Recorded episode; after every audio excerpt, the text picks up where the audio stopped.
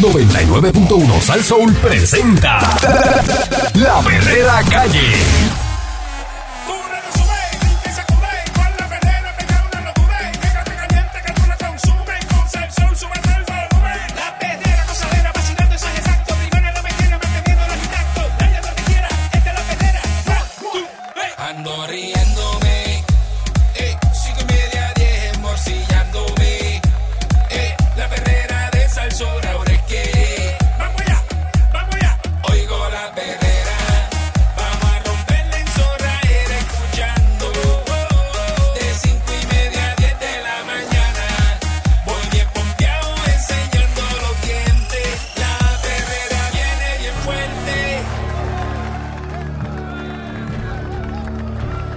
La perrera de Salsol, son las 6 en punto de la mañana. En todo Puerto Rico con el Candyman, Mónica Pastrana. Y Eric Valcourt. Buenos días, señoras y señores. Ustedes saben que aquí en Puerto Rico hay problema de ¿verdad? Charrísima. Hay problema de. Ah, ah. Siempre hay problema, chavo. ¿Verdad? Este, pero hay un proyecto por ahí que anda caminando y le están dando duro en estos días. Es el proyecto más conservador, ¿verdad? La propuesta original del representante Héctor Ferrer Santiago eh, radicó una medida en la legislatura, ¿verdad? Para que busca legalizar el uso de 28 gramos. ¿De qué? ¿Quién ¿Cómo aplaude aquí? ¿Cómo Está- mira así? que Ancho. estamos aquí ¿Quién serios está ahora. aplaudiendo? ¿Quién está aplaudiendo? Poniendo los, los audios de Son las aplauso seis en ahí. punto, son las seis en punto, estamos en lo serio. A las nueve otra cosa. ¿Qué dice eso? Espérate, ¿cómo es? ¿28 gramos de qué? ¿Cómo es? ¿De qué? ¿De qué? ¿De qué? ¿Cómo, cómo, Bueno, cómo aquí dice uso de 28 gramos De ganja. diarios. ¿Diario de qué? ¿De qué? ¿De qué? De Eso es lo que dice aquí. Por eso te digo que eh, está bien loco. Es un montón. ¿De qué? ¿De qué? ¿De Yo no sé cuánto es eso, ¿verdad? Eh, Pero, tú puedes legalizar. ¿Eso está ahora mismo? Pero cuánto es eso. Yo una compro Onza, una onza, una onza. un- un- Una onza. Por ejemplo, este cilantrillo. ¿Sabes qué es cilantrillo? Si el antrillo viene. No sé lo más que puedo comprar yo, ¿no? Eh, la bolsa de cilantrillo, más o menos así. Regao, regao. No, el recado, el recado no pesa tanto. El regado, bueno. El más o regado. menos. Una bolsita de cilantrillo. sí, yo creo que sí. ¿Cuánto? Dos, mo- dos, dos racimitos de eso de Del- cilantrillo. el, que, Chiquitito. eh, El paquete. El, El grandecito. El grande. El, el que grande. frondoso. El que que venden vende allá atrás. El grande es. Ah. es como más o menos sí, unos 28 gramos. Puede pesar. Y una persona se puede mandar eso diario, No creo. ¿no? No, una- 28 diario- gramos de diario qué? no. ¿De qué, Eri? ¿De qué? De- De marihuana. Dice en adultos, dentro del marco regulatorio del cannabis medicinal. 28 gramos diarios. Mira, 3 gramos son un, un pote de, de pastillas gordito, llenito. De Eso es 3 gramos. 3. Y ahí te dice que son 28. Diablo. Eso tiene que estar mal, ¿verdad? Pasto. ¿Será mensual eso? Yo, eso es, no, eso es diario, yo creo, porque la ley está escrita así, pero eso está desde, desde que arrancaron los dispensarios, que tú puedes comprar 28 gramos. Diario. Sí, pero- así. ¿qué es lo nuevo que le está trayendo? Pero ¿Qué es ¿por qué, pero por qué, por qué ese, ese, ese, ese número tan alto? Porque eso fue lo que se estableció, punto. Puede, puede ser alto para uno, pequeño para otro, eso fue lo que Pero se tú- hay, gente, hay gente que cocina con eso. Hay gente que hace otras cosas, sí. Gente que este, cocina. Mónica, No, de estarán verdad, haciendo una de ensalada de verdad. brócoli. y- No, de verdad. Hay gente Y que con- son canábicos a nivel de cocinar y echarle este eh, Claro. extracto de cannabis a su comida, esas Sí, cosas. estar en marimbao todo el día. Eh, la propuesta permite Es rico, papi. permite el uso controlado del cannabis recreacional de forma vaporizada o comestible a personas mayores de 21 años.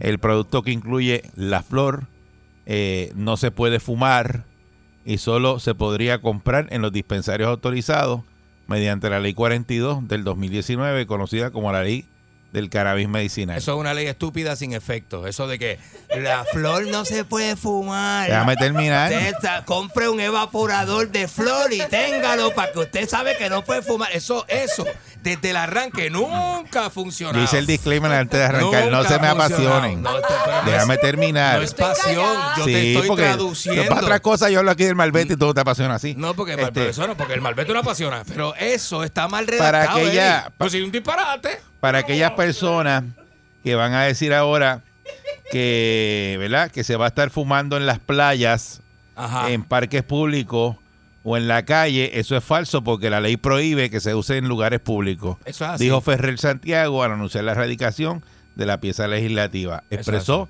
estar abierto a que José Manuel García, Arias Candyman, lo llame y le dé sugerencias y hacer enmiendas y esperar que la legislatura le dé paso a la medida. No he visto eh, una oposición fuerte y creo eh, que cuando las personas tengan la oportunidad de leer el proyecto, se van a dar cuenta que es un proyecto de, ava- de avanzada. Dijo para agregar que ya comenzó a dialogar con diferentes pe- personas, ¿verdad? Y senadores y representantes. Esta medida de 73 páginas propone enmendar varias leyes, entre ellas la ley del cannabis medicinal, la ley de sustancias controladas, el código municipal, la ley de vehículos y tránsito, la ley de administración de servicios de salud mental y contra la adicción. Eso es AMSCA, ¿no? Sí, eso es AMSCA.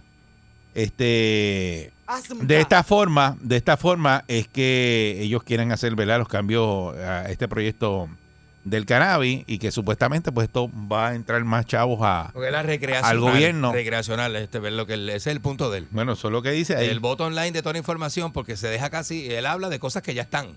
Por eso. Ok, me imagino que él está hablando de recre en lugar de medicinal, recreacional. No, pero, es el punto pero, de él, ¿verdad? pero ahí fue que le metió lo de que entonces no te la puedes fumar. Te la puedes comer. Porque la ley lo dice. no, pero vea que él la cambió la propuesta. La ley del 2016 lo dice. No se puede fumar. Eso lo dice la ley.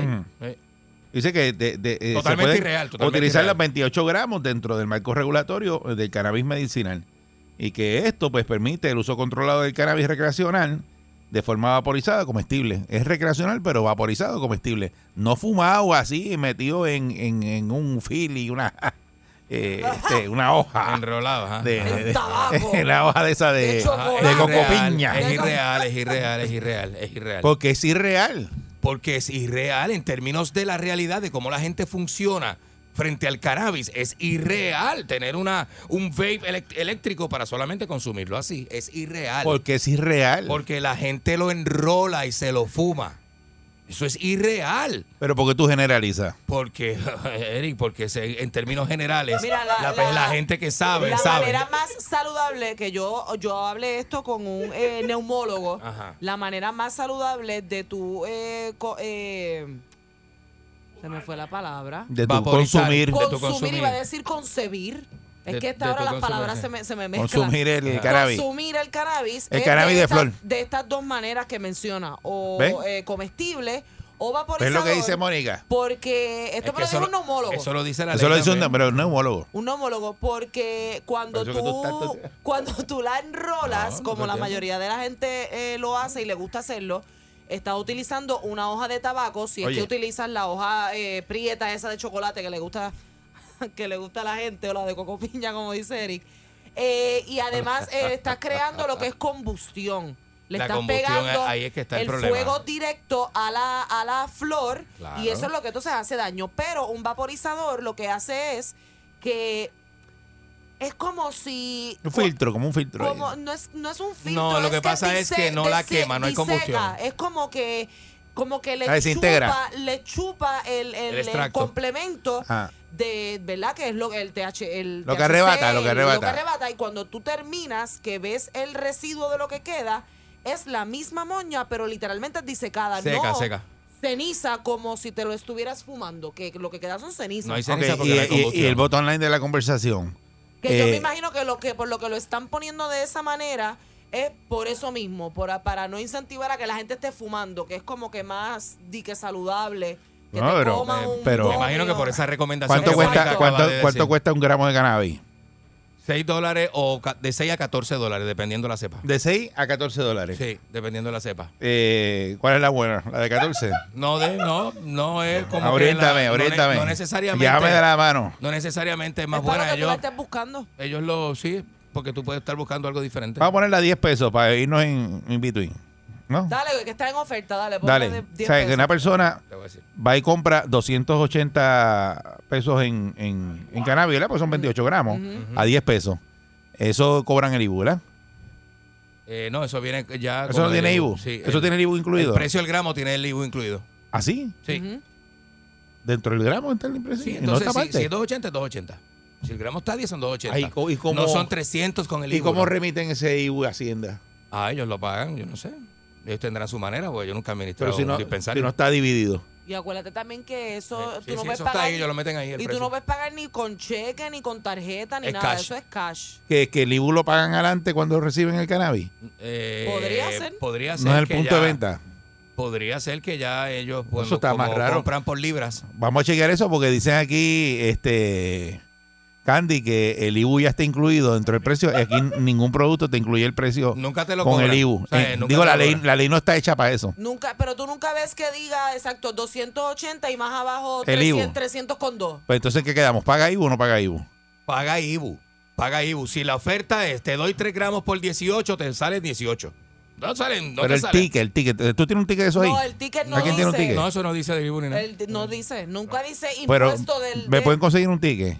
Pero Eri, ¿de dónde yo me voy a sacar un Ahora mismo no, pero me lo pueden traer. Me los iré a sacar de los pelos del.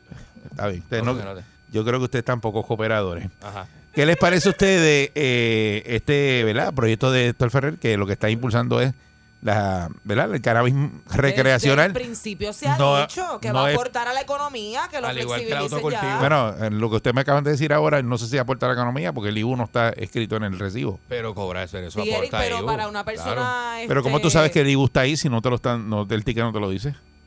Porque ellos te están poniendo ya el IBU en la. En el- ¿Cómo tú lo sabes? Porque Eric, porque no van a dejar de Porque ganar. ellos, te- ellos tienen que pagar el IBU. Ellos tienen que pagar el Pero IBU. ¿cómo lo hacen?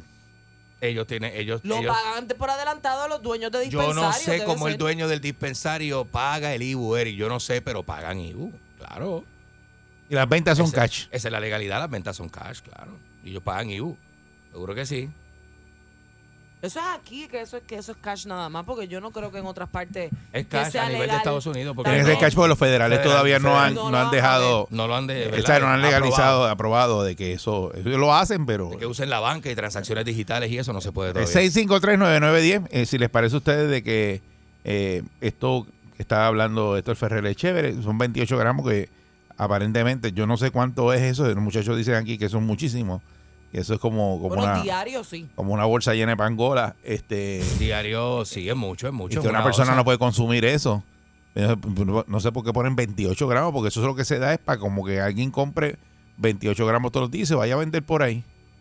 Yo imagino que te pondrán un flago o algo si tú vas todos los días No a vale la pena que lo vendas porque el dispensario lo tiene al mejor Pero precio. yo conozco gente que no saca la licencia y manda a otro a comprar. Bueno, pues, esos Y casos, eso- se- y esos casos Porque se le da vergüenza que los vean. Eso se Sí, puede dar pero también. pues, la gente que hace eso, mire, de verdad saqué la licencia y ya. De hecho, de hecho, que- yo puedo tener licencia y tú no ser consumidor y yo te puedo sacar a ti la licencia de acompañante para que tú vayas y me compres. No, porque, no. Yo, porque yo estoy en casa o estoy encamado. Yo no, yo no te voy a acompañar Hoy a ti estoy, a ¿verdad? nada. Hoy Yo no te estoy- acompaño a ti ni a comprar un café. Buen día, Perrera. Él lo dice, pero pues, embuste. Embuste, está, está así, lo tengo así. Buen día, Perrera.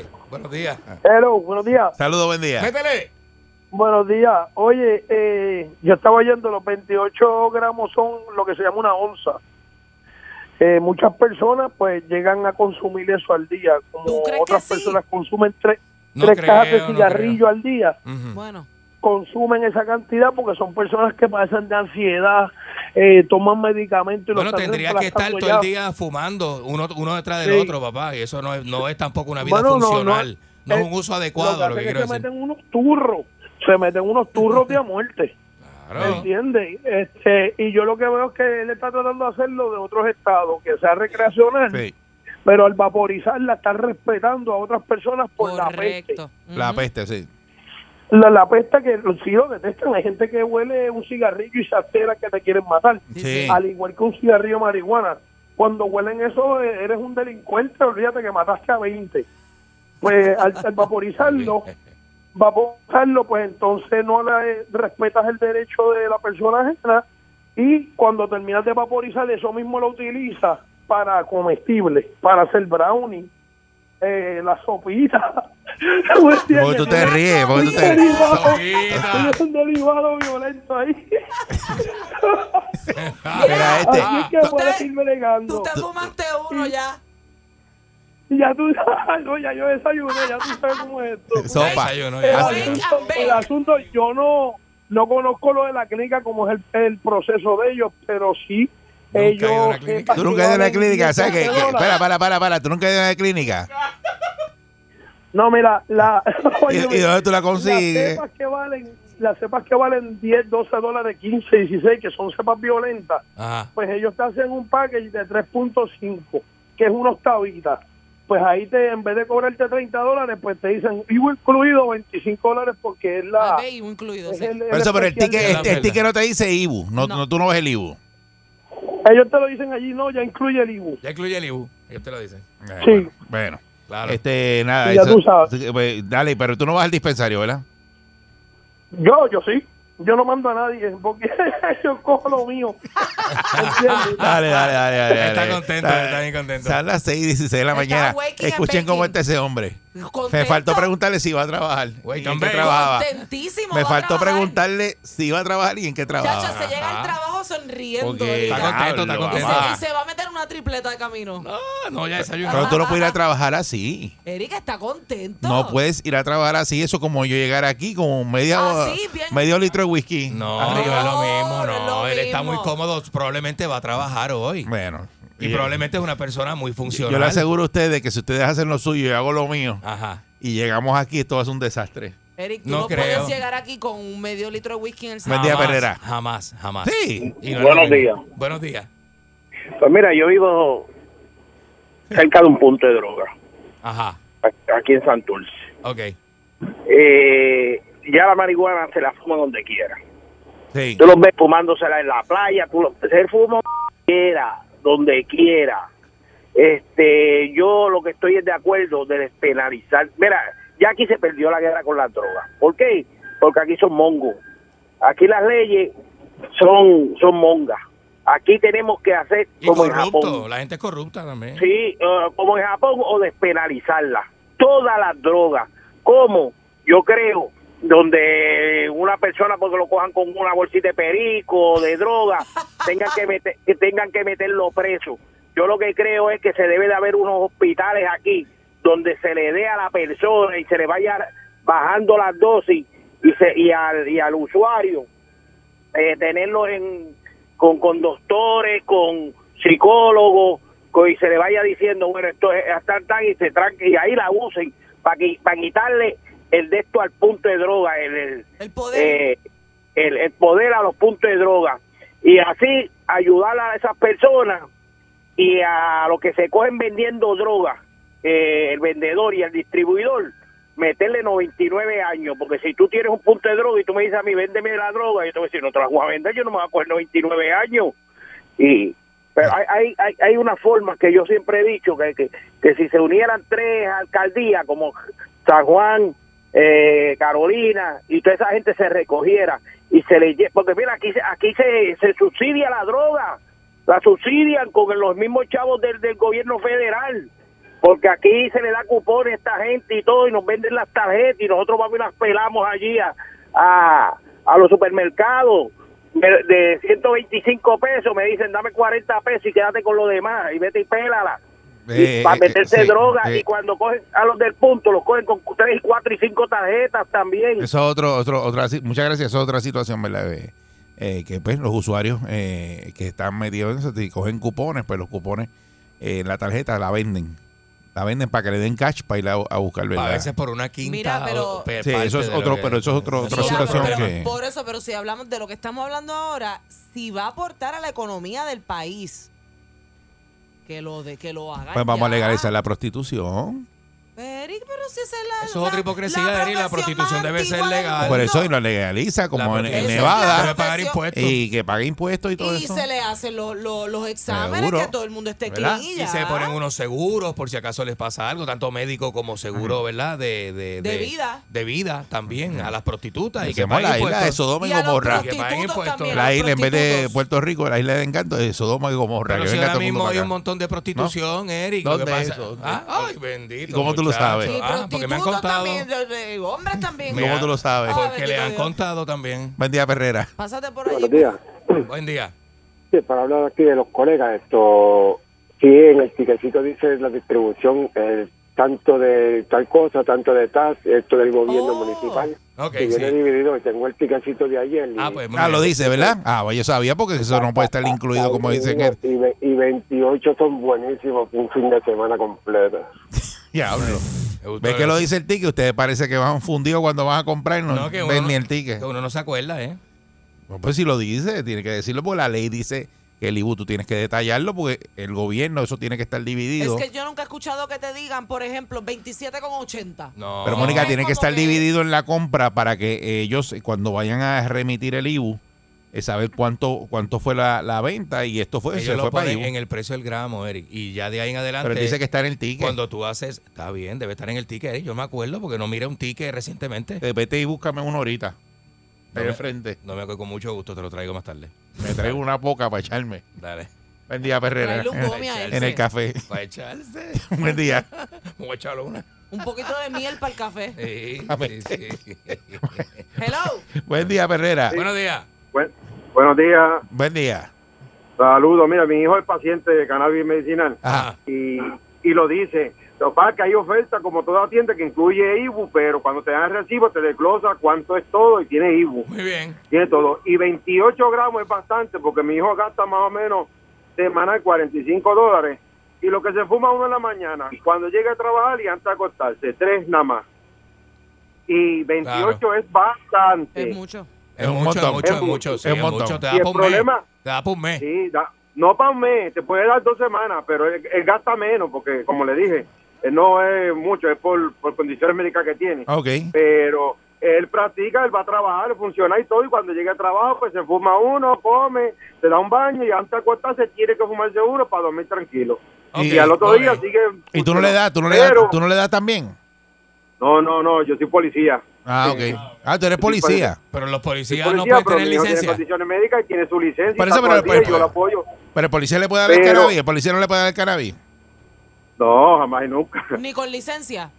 No, nosotros no podemos. No puede tener licencia. ¿Te ok, acuerdas que ok. nosotros tenemos li- armas de fuego y la ley es clara? Sí, la Si ley- yo soy paciente, ahora mismo si yo tuve una condición cáncer, yo quiera que no y tengo que usar cannabis, tengo que renunciar a la policía porque ¿Ah, sí? la ley es clara, no puede tener exportación de armas. Ah, pues no sabía eso. Sí, no. eh, o el arma o la Sí. licencia de cannabis. sí. Ah, eh, pero eh, oye, eso se ha hablado aquí y en un momento dado dijeron que se podía. Yo conozco gente No, ahora no mismo, pa- pacientes de cannabis que tienen armas de fuego. Oficial, Montón. le, le no, quería, no, no puede, no puede tenerlo, la le ley es clara, no le- puede tener armas de fuego. Pues ni, eso de la- ni de gobierno ni licencia de armas de fuego tu personal. Por No eso, pero eso, quería pero eso hay que caerle a eso arriba, porque eso todo el mundo por ahí tiene armas de Pero fuego y usa cannabis. le quería preguntar, si yo, Ah, te- sí, por porque- ejemplo, si ya yo tengo armas desde hace tiempo y quiero solicitar la licencia de cannabis, no puedo. Te la dan porque no eso no puede, está conectado. no puede, tiene que, te la dan. tiene que eh, dar de baja la arma de fuego, cancelar la licencia si, si- Supuestamente. si, si consume cannabis. Por eso, pero supuestamente cuando llenas el formulario, ellos te preguntan, y si tú le dices que no tienes arma de fuego y la tienes, porque eso es una cosa voluntaria.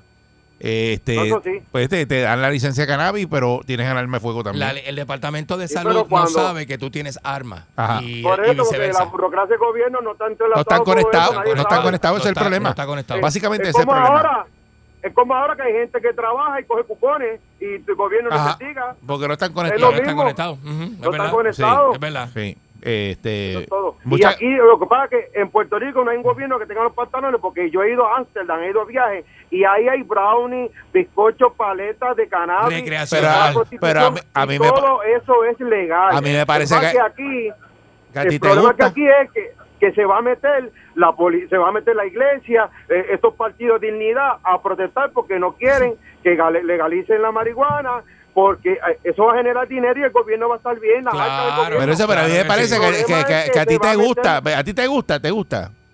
A mí no, yo, yo llevo 25 años en la policía y nunca en mi vida ni en mi juventud. Sí, Pero, pero, si, embargo, pero, de acuerdo. pero si dejaran la policía utilizar el cannabis, ¿tú lo utilizarías? Negativo porque nunca lo he usado y no me hace falta, Ok, está bien. lamentablemente. Porque no es No, no, Pero estás, a, fa- pero estás a favor de la que la legalicen. Pues claro, claro, porque tengo una hermana también paciente de cáncer y usa pastillas, gomi, porque eso es medicinal, porque eso la, alivia los dolores. ¿Entiendes? Claro, y puede dormir claro. un poquito mejor y le alarga la vida también. Y si tú ves a alguien usando marihuana en la calle y eso, tú estás en la patrulla por ahí, lo paras. Pues claro, es mi deber Claro, porque está violando pararlo, la ley. su trabajo. Y, Es pues, y estás, a favor del cannabis y ¿qué hace? Dice, Pues mira, claro, porque claro que sí, porque es que eso es a generar el dinero Ajá. al gobierno. Hay que hacer algo porque la economía está mal. Si no, no hay aumento para maestros, policía, ni para nadie, porque esto va a estar de mal en peor. Sí. En 15 años, el- no hay chavo para estaría, retiro fí- social. fíjate lo que tú para dices, estaría, estaría brutal que le, que le suban el sueldo a la policía con los chavos que genera la marihuana. Y da, da, da para Está- eso. da estaría bien eso. loco. Ahora mismo, pero ahora mismo nosotros pedimos boleto de tránsito y parte del dinero va para la UPR. Sí, Y es esa verdad. gente son los primeros que protestan y le tiran al policía. ¿Qué usted cree? Ah, Esta es la perrera, vamos para allá. verdad. Ahí cerró, cerró, cerró. La ti- La perrera todos los días me hace reír. Eric, Andy, Mónica, ellos son the real deal. Cinco y media, diez, la perrera is here. Por ser son bien funny, se morcilla mi honey. Perrera, díselo a María y Tony. Suena duro desde vieja. La de horas es la que siente el party. Las mañanas son bien crazy, crazy. Me levanto con el shaky, shaky. Este palo nene y la baby, baby. De cinco y media, diez. 99.1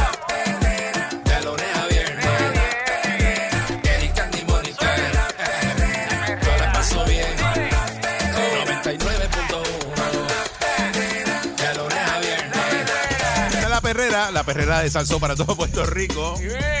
Aquí está el Candyman y Mónica Pastrana. Kane y Eric Balcour. ¡Fua, fua, fua, fua! Entran gratis hasta las 12. Vamos a darle duro. Bueno, bueno. Chicas con distro amarillo entran gratis toda la noche.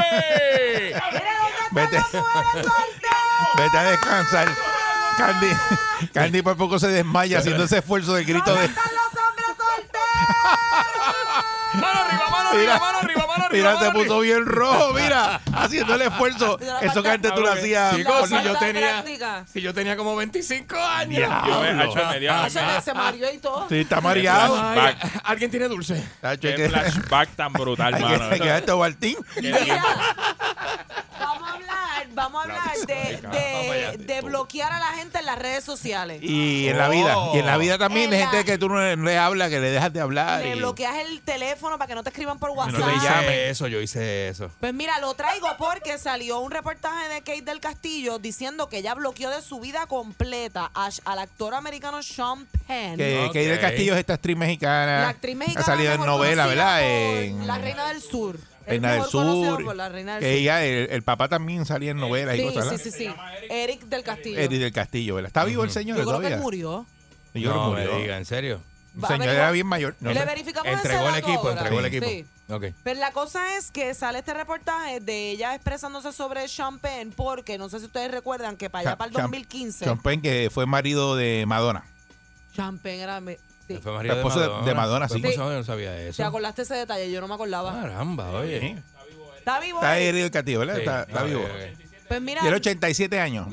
Está viejo no ya. sé si se acuerdan que para allá para el 2015 el Chapo cuando estaba prófugo de la justicia eh, pidió él mismo y dijo yo voy a dar una entrevista pero va a ser a dos personas, a Kate del Castillo y a Sean ¿No se acuerdan de eso? Claro que sí. Seguro. Entonces, pues aparente y alegadamente, según está contando Kate, Sean Penn se puso a dar entrevistas por el lado adicionales y a hablar con la prensa y a decir que Kate del Castillo tenía una relación cercana con el Chapo Pero no, ¿Cómo fue- no va fue a por ahí. Eh, eh, que ella Penn había- fue a la revista Rolling Stone. y que Anda. ¿Sabes que, tú sabes que. esa tiene torque. Por eso no fue por No ahí fue a, a- a- No voy a decir, pero. al sí, periódico sí, que sí, no sí. está en la luz a- a- allí. en todo Sí, sí, Bayamón sí. que, eh, Ah, ah, que dio la exacto. entrevista. No fue al horizonte a A decir la- este.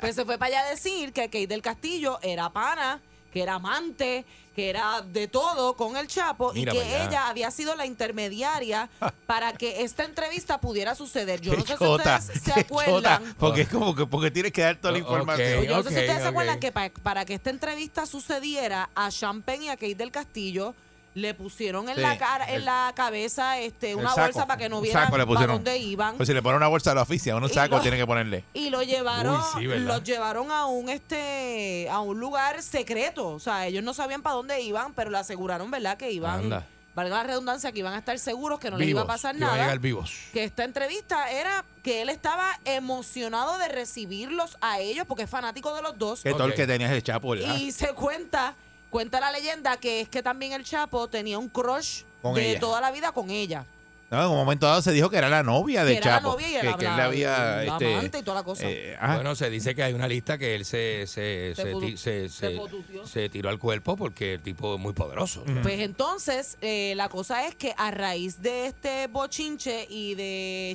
Penn estar choteando esta información aparente y alegadamente, pues ella eh, hace tres años no va a México, no trabaja en México, la prensa mexicana le dio la espalda, las casas productoras no la contactan porque la están relacionando directamente con el Chapo, que sabemos que es un narcotraficante eh, famosísimo.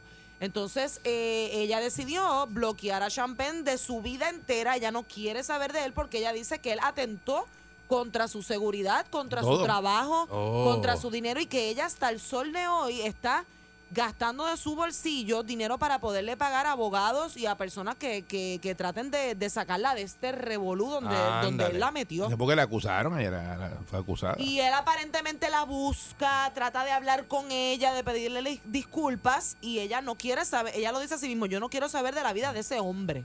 Como único puede reivindicarse es este, haciendo una producción y contratándola porque ella no tiene trabajo ahora mismo. No, entonces ella, su próxima visita a México, cuenta el reportaje que es con su propia casa productora, que Del Castillo tiene su propia casa productora, y ella va a ir a México a grabar unas escenas, pero es porque ella lo va a costear, no es que a ella la están contratando para nada, pues México Ella no misma tiene que, ella. exacto, en México Ella se misma. calentó bien brutal y ella se tuvo que ir de México, eh, vivió en Estados Unidos un montón de tiempo. amenazas. No, ella- eh, no, esa- La- se buscó, se la buscó, pero bien la, buscada. la policía de México, la- Sí. la- lo- los encargados de, como en Estados Unidos es la DEA, ¿verdad? Los que bregan con la con los casos de drogas, pues Los en federales, los México, federales. en México estaban eh, investigándola a ella para ver si la podían Ah, linkear sí. con el capo Ella y buscó un lío feo, feo. Diablo. Este, darle cargos a ellas y también. todo por culpa de lo que dijo Sean Penn. ¿no? Y Exacto. Ahora mismo todavía está en efecto desde el 2016. Ella tiene una orden de, de, de detención para interrogarla una vez, ¿sabes?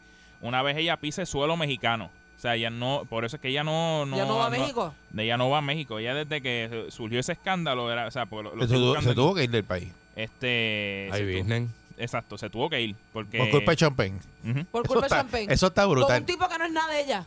Por eso, pero es que Pero- está, para que tú veas la gente hablando de más en los líos que te metes. Y especialmente por, por redes sociales este también o dando entrevistas que Bueno, acuérdate que Sean Penn hizo esa entrevista y luego quería venderla al mejor postor y decir cosas impactantes que tuvieran relevancia para que la entrevista fuera ¿sabes? significativa. Pero es que es como Pues, que ¿qué va a contar? ¿Una bobería? que yo estoy aquí sentada ahora mismo y viene y me llega un mensaje y me dicen, Mónica, eh, el Chapo o cualquiera de estos te quiere conocer, te va a pagar tanto dinero para que tú vayas allí y lo entrevistes y le hagas todas las preguntas que te dé la gana en una posición este fuerte porque es una exclusiva que ni la misma policía, nadie tiene Nadie acceso tiene, a una persona nadie, como esa.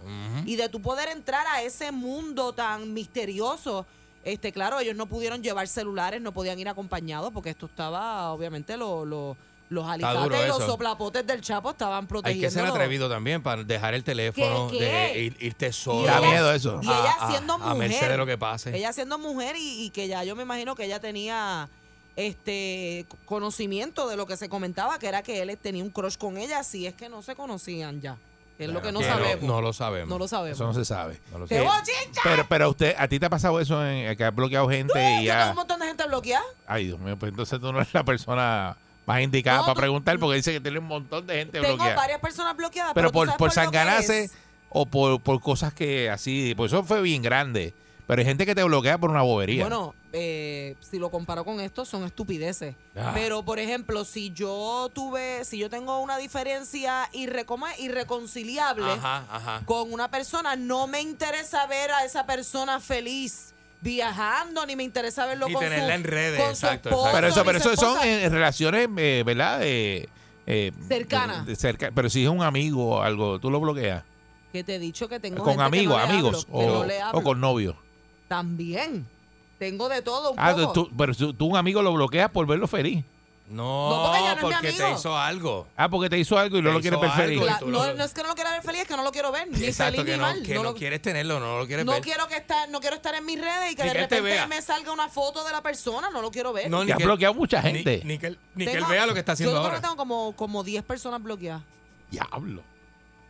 Yo tengo dos o tres, no tanto, pero tengo dos o tres que he bloqueado. ¿Y tú lo has bloqueado por He qué? bloqueado porque a lo largo Eso de es la saludable, a lo largo de la relación personal la persona falló, falló grandemente. O sea, eh, tú le aguantas y ves cositas y a veces uno por la prisa o por la ignorancia no reconoce ¿Fallos esas- como qué? esas cositas, no las reconoce y de momento pa. ¿En qué te chotearon? Eh, personas que cuando te brindan la amistad a espaldas están socavando esa, esa, esa, ese proceder tuyo. Están, este, tú sabes, y está en contra tuya, la persona te tira de espalda, seguro. Y uno se da cuenta en un momento dado, cuando te das cuenta en el Es que no me dicen nada concreto de qué te hizo. son personas que están al lado tuyo, pero juegan en contra tuya. Eric, en el caso mío, juegan en yo contra me tuya. dejo Están de al un lado jevo. tuyo. Yo me dejo de un jevo que estamos ya dejados y se va bloqueado WhatsApp, mensaje de texto, llamada, Instagram, Facebook, Twitter, TikTok. No Eh, me va la a ex también. Si me quiere ver, tiene que prender el televisor los martes o prender el radio. O prender para el radio para que sepa de mí, o le Se pregunta va a Un saludito a mis exes si me están escuchando. diablo. La Se ex va mía. bloqueado de la vida. Seguro, de De la vida. la vida completa. La ex Ah, porque mía, tú no quieres que te vean. No quiero que me vean ni me, ni me trate de escribir un hola, buenos días, ¿cómo estás? Nada, nada, Nada. nada, nada, nada, nada. Nada.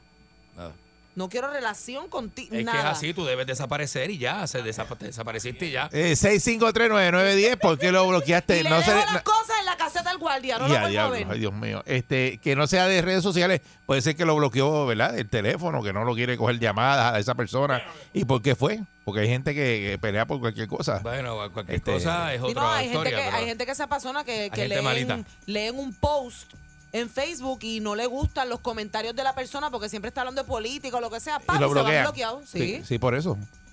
O alguien que siempre se está quejando del mundo o que se creen los más expertos en temas. Uno viene, papi, y lo Sí, sí, bloquea. porque hay panas que son muy habladores. Y, Buen día, Perrera. Y muy nocivos. Buenos días. Buen día. Buen día. Pero ahí fue que también que, que Chompen se la comió, ¿viste? Eso dicen, pero tampoco sabemos. Ay, Es- qué- ella, por qué dicho por rico. ella. Está bien, pero. ¿Y, y tú, y tú- y tú has pasado por eso? Por ahí no. Ah, ok, No. chévere. Por ahí Gracias. no, dice. Buen día, Perrera. Buen día. Buen día. Saludos, buen día. Mira, ¿Cómo? ¿Cómo es, amiga? ¿Cómo tú dices? Amiga. Se le cayó. ¿me cayó. escuchas? Ahora. Ok, en el caso de la- cuando tú eres una persona que conoces mucha gente y mueves trabajo para aquí, la gente te empieza a buscar porque tú le consigues trabajo, ¿verdad? Ah. Y llega el momento que cuando tú estás atrás, tú te das cuenta que esas mismas personas que te buscaban ya no te buscan tanto o, o cuando tú lo necesitas, pues simplemente nunca puedes. Y, ahí, mira, Mira para allá. Ella está hablando de gente que la llama para pedirle en el área laboral, Ajá. cuando tú ah, le consigues trabajo a medio mundo, tú eres buenísima, buenísimo. Y cuando tú necesitas, no aparece. Pues mira, ve bloqueándolo. Ah, exacto. la isla, pues si nunca están. Bueno, por eso, eso, eso es los que le piden favores y qué sé yo, tú le consigues el trabajo y después tú lo necesitas para algo y no, no te responde, Eso entonces lo, lo. Eso pasa mucho. Sí. Eso No, pasa que- muchísimo. O, o gente que nunca, exacto, que nunca aparece y vienen y te, de Navidad te mandan un mensaje y por ahí te empiezan a hablar y tú dices, pero, ¿Qué es eso? pues, ¿para qué tú me hablas? Olvídate de eso. Pues, Mira, es más, Eric, eh, se me olvidó, los bloqueo y encima de estar bloqueados, yo borro el contacto para no ver el nombre de la persona. Bo- Completamente, completamente. Tóxica, Lo, mi- dañina. lo mismo, lo, lo mismo hago yo. Cuando, Dañina. cuando saco gente, lo, la saco de raíz no completamente. me hagas daño porque no Completamente. te voy a volver a ver nunca más. Pero porque tú eres así. Eric, Es lo mejor, Eric. Es lo me- te, eso te es saca a esa saludable. gente de alrededor y es ya. saludable. Pero claro. nena, aprende a perdonar. Yo te perdoné, pero te bloqueé. No perdonaste, pues si lo bloqueaste no me perdonaste. Ah, no, porque en mi corazón no existe rencor hacia Buen ti. día, Perrera. Es que no te quiero ver. Buenos días. Hello. Buen día, Buenos adelante. días. Sí, Está- adelante. Está buenísimo. Sí, buenos días. Adelante. día. Este, Candy tiene bloqueado a Coyote. No, fíjate, no, mano. Fíjate que no, mano. Mira para lo que llama. no, de para lo que llama Está este. brutal, ¿verdad? Dice, No, Candy no, tiene no, no. bloqueado, coño. Pero se dan like, se dan like. Yo por voy a- lo menos. va- No, porque yo no lo sigo. Vamos a invi- invitarle un día aquí, que venga aquí a, a Jaime. No va a venir, no se atreve. Él es Sí, bien sí, se llama Jaime. Él es bien, Jaime es bien tímido. Sí, yo lo llamo, él viene. Buen día, Perrera. ¿De verdad? Hey, buen día. Buen día. ¿A qué no lo llama? ¿A que sí? Buen día. Buen día, adelante. Buenos días. Buen día. Ajá. Sí, adelante. Mira, este, estoy con Mónica. Eh, las personas cuando te tratan de una manera eh, y que tú le das la confianza y después quieren abusar de ti, hay que sacarlos de la vida de uno para siempre. No odiarlo ni maltratarlo, Exacto. pero hay que sacarlo, mi hermano. La- es como si te traicionaran, tú sabes. Si tú vas a perdonar de nuevo, no, menos está bien, sigue tu vida, Dios te ayude. y para adelante y tú le deseas lo mejor. Pero la pregunta Pero es, que- cuando tú que- blo- bloqueas a esa persona y la sacas de tu vida, ¿se lo dices? Ah, yo sí. Perdóname, Yo sí. yo, yo sí, yo se lo digo. Ah, se lo dice, ok. Yo se lo anuncio. Sí, porque... No, no, yo, yo, o sea, si tú eres mi amigo y tú me fallas a mí, créeme que yo te bloqueo para siempre y te digo, mi hermanito está bloqueado y te lo digo personalmente. Y adiós y buen día, donde quiera que te vayas, te saludo. ¿Cómo estás, Eri? ¿Estás bien? Yo te cuido y sigo para adelante. Pero de buscarte, de... No, no, hombre, no. no. Es que Eric, también, hay- cosa. Ya. también hay gente que, que empiezan a tirarte indirectas por las redes y tú sabes que son para ti. Dice, al que le caiga el sello, que se lo ponga. Y tú dices, ay, mira, block. Es verdad, es Bro. verdad. Y tú sabes que es para ti. Pues si es el mismo tema que hablaste con la persona dos días antes o algo, ¿entiendes? Y uno dice, ajá, no, y ella que- sabe que o que tienes ella. esa situación. Sabe Dios para lo que lo está y escribiendo, no tú es para sabes, ti. Ay, por favor. porque tú tienes esa situación y tú sabes que está escribiendo por ti. Claro. Que eso se sabe. Yo estoy con Mónica en este segmento. Buen día, Perrera. Estoy con Mónica ahí. este, Buen día. de, eh, Buen día. Buen día. Buen día. Métele. Sí, Buen adelante, día. Adelante. Sí, te- mira, Mónica, lo que pasa es que no lo puedes bloquear de las redes porque si lo bloqueas de las redes, lo puedes bloquear en vida. Sí. Claro. Porque se me olvida la persona porque no le tengo que ver la cara ni en foto. Pero lo vas a ver como quieras. ¿Dónde? Cuando te cruce por el frente tuyo. No te coño, cruzan. Si yo tengo uno bloqueado hace como cinco años y no te cruzan, tú no los ves. Tú no los ves. Eh, seguro que los ves porque tú vas- si vas al mall y te lo encuentras. Una vez me lo encontré a uno. encontrar en vida no lo puedes bloquear. Es verdad, en vida no lo puedes bloquear. Si te lo encuentras, te lo encuentras. Ah, yo le pasé por el lado y Pero no le le hablé. puedo mirar la cara. Yo no lo miré. Le puedo mirar la cara. Yo le pasé por el lado y no lo miré. Porque yo No, sabía- ese es que ese es que ese es que pasó algo y por ella por eso ella lo bloqueó de todas las redes. Ah, pues claro. Si te, algo. si te bloqueé que pasó algo, claro. Sí, pero de momento te va a dar curiosidad para buscarlo. Entonces viene y le pide el teléfono a Pancho para mirar. Deja buscar a ver. Ah, eso yo lo hago también. Le digo, Eric, préstame tu teléfono un momento. Claro, uno hace eso. Y estoqueas por otro lado. Pero no le das el gusto de que vea que tú estás averiguando. Eso Buen está día, duro. Perrera. Hay gente que crea cuentas falsas para hacer eso. Eso está duro. Mónica, eh, Mónica, a ti, a ti ni quien te entienda, o, o los quieres o no los quieres. De las dos. Los dos, los dos. Mira, yo, yo de verdad, yo he bloqueado personas, los que viven en un martirio. Ah. Todo lo que le pasa en su vida, mano, lo ponen. Si hoy se cayó y se rompió Sí. el brazo, eso los elimino. esto eliminaba a otros, los que aman demasiado. Se comen un, un cajón con habichuela, se acuerdan del novio y ahí dicen, gordito te amo, porque yo tenía una que era así, gordito te amo, pasaba algo, gordito te amo. Eh, prendí el cajo, gordito te amo, eché gasolina, gordito te amo. Yo, maldita sea el gordito. Mira con los gorditos, que esto es un show de gorditos. Así que yo tengo un día bien contento. En el carro voy brincando en el asiento y me saca la sanduna que llevo por dentro. A mí me gusta qué cosa buena.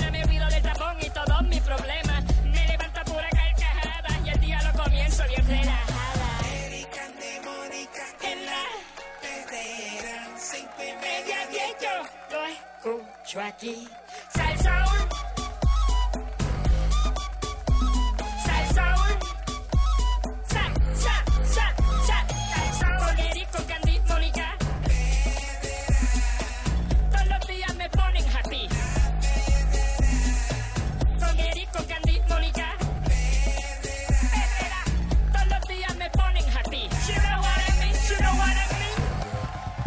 Aquí está Alejo Maldonado en la perrera de Salsoul.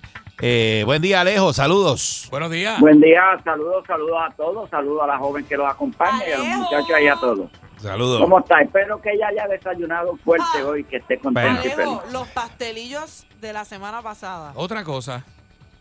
Bueno, ya Ah, no- todavía está Una pensando. cosa riquísima. Claro. Estaban buenos, estaban buenos los Estaban pastelillos. Sí. Sí. Le dimos Yo hice los otros días, pero los hice de camarones y quedaron bien buenos también. Mira cómo hace. Abrió Ella come ojos. también de camarones. Abrió La próxima ojos. vez te llevo de camarones, un camaroncito hecho que quedan bien ricos. Excelente. Alejo, ¿de vez de qué? grite, que grite duro. Exacto. Eh, ¿De qué Ah, venimos hablando hoy? Pues mira, este, pues el- el- las conversaciones de nosotros son de las conversaciones fuertes de la semana. Este, a uno le gustaría hablar de pastelillos o y otras cosas siempre, pero Sí, pero bendito. tenemos que cubrir los detalles. Este, vamos a hablar de lo que podría ser eh, un suicidio podría ser un homicidio, podría ser otra cosa. Este, de una persona que ocurrió la semana pasada, un médico oftalmólogo de Bayamón, muy conocido, don Rafael Ángel Ocasio Santa, este, este caballero pues tomó prominencia el caso porque estaba supuestamente desaparecido, este, y la primera información que salió pública era de que la ex esposa de quien se había divorciado un mes atrás y que convivían en la misma casa todavía juntos, este, él había desaparecido y en vez de informarlo a la policía había contratado con un detective privado y el detective privado lo había encontrado muerto ya dentro del vehículo.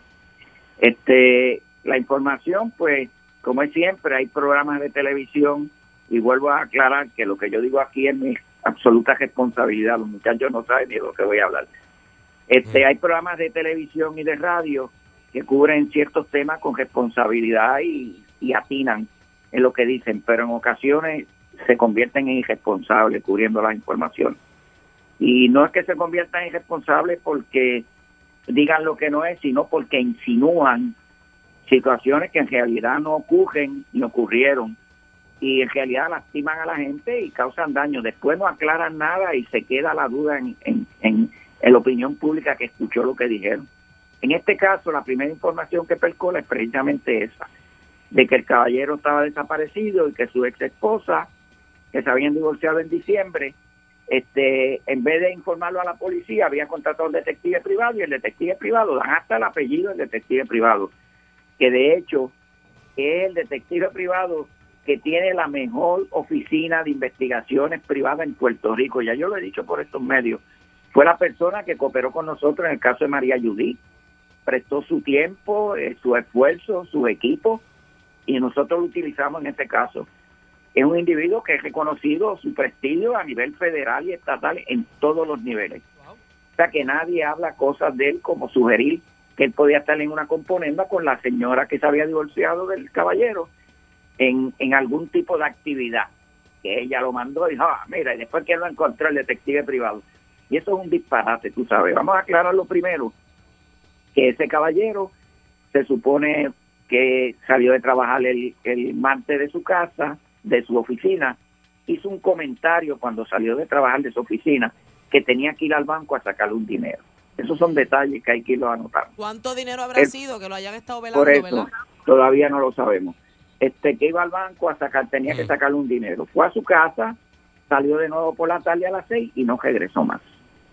Este, Anda. ¿qué ocurre? Si, si ya hay un matrimonio que está divorciado, pues la doña no puede estar pendiente a él, porque él puede estar pues dándose un- unos tragos, se fue a pasear y le dio sueño otra vez, se acostó a dormir en un lado por allá, se encontró una, una amiga o quien fuera y se fue, tú sabes, de huelga o de lo que fuera, pues ella no se supone que esté atenta a eso. De hecho, de hecho, de hecho, la misma, la misma reglamento que tiene la policía, que controla y, define cómo se resuelven este tipo de cosas, este, lo que dice es que cuando hay una, el momento de que se desaparece una persona que haya cumplido 21 años o más, este, y cuyo paradero se desconozca por el padre, la madre, la esposa, el esposo, tutor o encargado, pueden notificarlo como desaparecido. Ella no era esposa ya de él. Por lo tanto, ella ni siquiera bajo el reglamento de la policía tenía que informarlo desaparecido. Pero el mismo policía dicen que cuando tú vas a reportar a alguien desaparecido, tú vas al cuartel más cercano donde la persona vive para reportarlo ahí. Pues miren, esta señora, aunque no tenía responsabilidad de hacerlo, ella el, el miércoles de la semana pasada, ella fue al cuartel de Juan Domingo, es el lugar más cercano a la residencia de ellos, que es la urbanización exclusiva que está ahí detrás, que ya ustedes saben cuál es. Pues miren, ella fue al cuartel de Juan Domingo y dijo, miren, hay una persona que no ha llegado a su casa, este es el nombre, a dónde un vehículo así, ustedes tienen alguna información de accidente, de esto, de lo otro, que haya ocurrido. Y le dijeron, no, no hay nada, pues ya se fue. Era lo primero. Lo segundo que ella hace, que va y se lo comenta a una amiga que es abogada, que su esposo es médico también y que son amigos. Y le dice, mira, fulano no llegó a la casa ayer, ¿cómo que no llegó? No, no llegó a la casa. Pues este, como la abogada tiene más malicia que la que tiene la mujer, pues la abogada es la que llama a la oficina de investigadores privados y le dice, oye, mira, ten- tengo un amigo doctor fulano de tal que no llegó a su casa. Tú me podrías este, darle una mirada a ver si está por ahí. Se miren al individuo y decir, ¿cómo no? Ese es su trabajo, desde luego. A él le llaman para atender un caso, él va a hacer el trabajo que le corresponde. Y él dijo, bueno, vamos a ver qué hacemos. Esperaron ese día, no apareció tampoco. Al otro día de la mañana él no contestaba el teléfono, el teléfono apare- aparecía apagado, esto y lo otro. Pues miren, ellos se organizan para salir a buscarlo, planea un, sistema de búsqueda, cuál sistema de búsqueda voy a usar, por secciones, por área, espiral, va aquí y allá, y tú estableces el sistema y partes de un lugar a buscar a la persona. Pues miren, cuando él está organizándose para salir a buscarlo, el teléfono se activa. Ellos le tenían una, una aplicación al teléfono que localiza la posición del teléfono, pero estaba apagado. Y cuando el teléfono se activa, pues inmediatamente detectan que el teléfono está en la calle Algarrobo, en Sabana Seca, en Tuabaja. Él es de Ah. Bayamón. ¿Qué ocurre? Que todo el mundo sabe que Sabana Seca no tiene, no, no suena bien a los oídos de mucha gente. Ahí fue Gulo la masacre, aquella bien grande, es un área donde conviven este o, o, pasan mucho por el lugar gente que está caliente, es un área que no que no es atractiva. Para los que saben de esto, no es atractiva.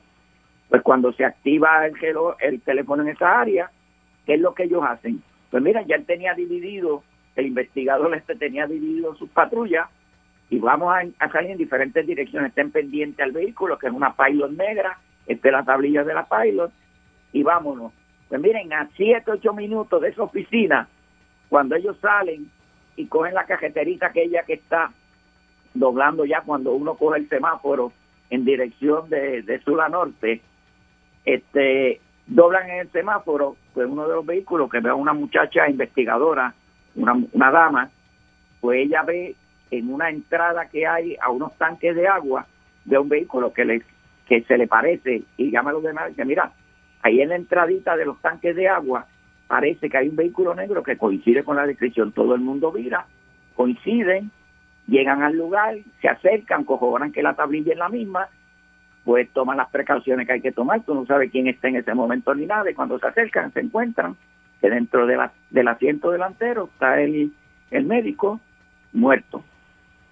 Que allá es cadáver y está ahí localizado. Pues lo que ellos hacen, eso es ya jueves a las nueve y pico de la mañana, ellos llaman al 911 y notifican a la policía. Mira, una persona que estaba, que no había llegado a su casa, está en un vehículo y está muerta aquí dentro del carro. ¿Qué ocurre? Pues miren, lo primero que hay que uno decir, que qué es lo que uno va a mirar en este caso para tú aportar y, y, y dar una información que sea creíble, que esté basada en datos, en hechos. ¿Qué tú dices aquí? Bueno, pues miren, los posibles escenarios, como yo siempre le he dicho a ustedes, el escenario de un suicidio siempre está presente. Es un escenario que hay que considerarlo siempre. El escenario de que sea un carjacking que no resultó o que salió mal, pues ese es otro posible escenario. Un escenario de robo, posible que haya un escenario de robo. Si el individuo había ido a sacar banco, pues miren, dinero al banco, un escenario de un posible timo, de A una... lo mejor era alguien que ni lo conocía, ¿verdad? Que lo estaba velando que saliera del banco. No, Por alguien, eso alguien que uno- te puede estar extorsionando, no se sabe. Por eso, tú, esos son de los escenarios que. Que a que hubiera un problema este, este familiar, este, con una división de gananciales que fuera, este, tú sabes, de esas que son atropelladas, pues eso es otro posible escenario. Y que tuviera este, envuelto en problemas este, de amorío por allá con otra gente que tenía otras parejas, es otro posible escenario. Tú tienes que decir, de, desglosar todos los posibles escenarios. Pero miren, ¿qué ocurre? Este, la información que yo tengo se la doy al detalle. No, el individuo tiene, de acuerdo a los que miraron las heridas, yo no las miré porque yo no estaba en el sitio. Si yo las miro, yo le digo a ustedes más de lo que le voy a decir ahora. Pero yo no estaba en el lugar.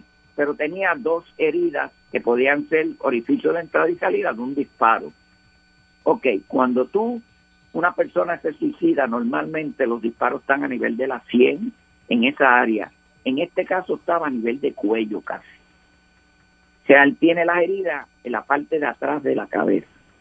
Y tú dices, bueno, un individuo, que yo lo explicaría de esa manera, que se suicida dándose un disparo ahí, yo lo entendería porque es un médico. Y el médico sabe que ese es el área más sensitiva del cerebro, que una herida de ese tipo ahí es catastrófica casi siempre. Pues mira, si me voy a matar, me voy a dar un tiro en ese lugar. Ok, pues eso yo lo entendería de esa manera. Pero ¿qué ocurre? Que cuando tú te vas, te haces un disparo en la parte de atrás de la cabeza, tú tienes que mover ese brazo completamente hacia atrás, que es bien incómodo. Y si tú estás sentado en el carro y tú haces un disparo, ¿qué ocurre después de ese disparo?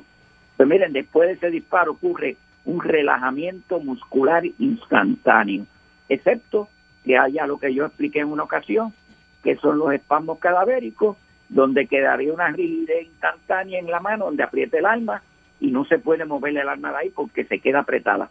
Pero eso es un fenómeno cadavérico que si ocurre, pues uno lo ve inmediatamente que llega al lugar. Pero en este caso él tiene el disparo en la parte de atrás. Y aunque el espasmo cadavérico ocurre en la mano, el gesto del brazo ocurre un relajamiento muscular instantáneo. Yo tengo la mano atrás, por, por el peso y por gravedad, el brazo cae hacia donde yo lo tengo. Más aún, cuando yo estoy haciendo un disparo de atrás hacia adelante, que el recoil del alma me va a empujar más el brazo hacia atrás. Por lo tanto, ese brazo debe quedar a la parte de atrás. ¿Qué ocurre? El cadáver tiene las dos manos entre las piernas del frente.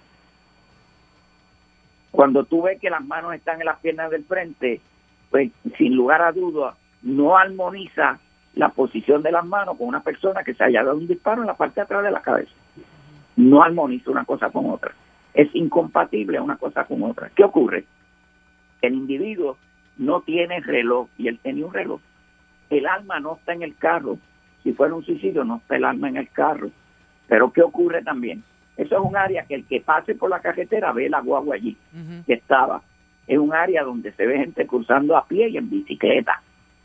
Y cuando los muchachos que andan por la calle ven ese tipo de cosas, se acercan, se llevan lo que encuentren en el lado. ¿saben? Ellos no van a llamar a la policía, ellos se llevan gelo, se llevan cartera, pero el individuo tenía todavía su cartera en el bolsillo. ¿Qué ocurre? Miren, un dato que es bien importante. Cuando tú mueres, pues empiezan a ocurrir unos procesos en el organismo, por ejemplo, las livideces cadavéricas. La sangre deja de circular y por gravedad se va posando en los planos bajos del cuerpo. Y eso es bien importante para el investigador. Cuando tú llegas a una escena de esa, tú miras dónde están, si hay livideces ya presentes, pues te van a decir la posición en que estaba esa persona cuando se formaron las livideces. Las livideces se empiezan a formar dos, tres horas después, y ya a las seis horas están fijas en el lugar.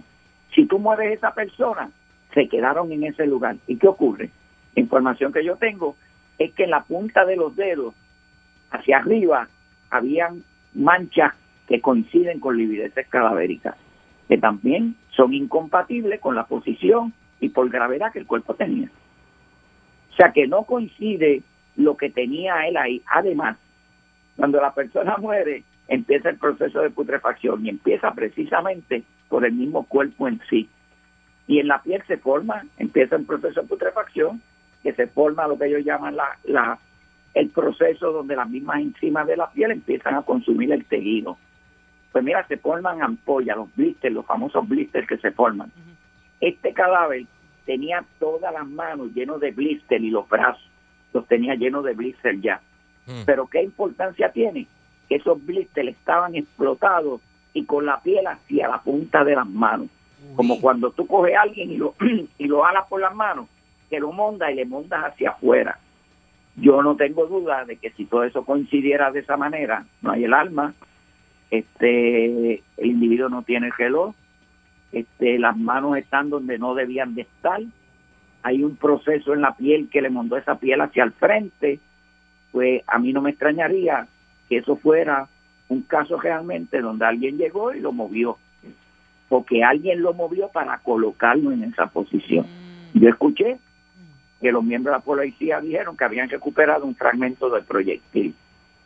No sé, fragmento de proyectil, el, el médico tenía dos armas a su nombre, en una pistola y otra arma más. Una pistola 9 milímetros causa un daño este catastrófico, un disparo en la cabeza. Este, las armas no han aparecido hasta donde yo sé. Las estaban buscando. Pero si él se suicidó con una, ¿dónde está la otra? ¿O dónde están todavía las otras dos armas? ¿Qué ocurre?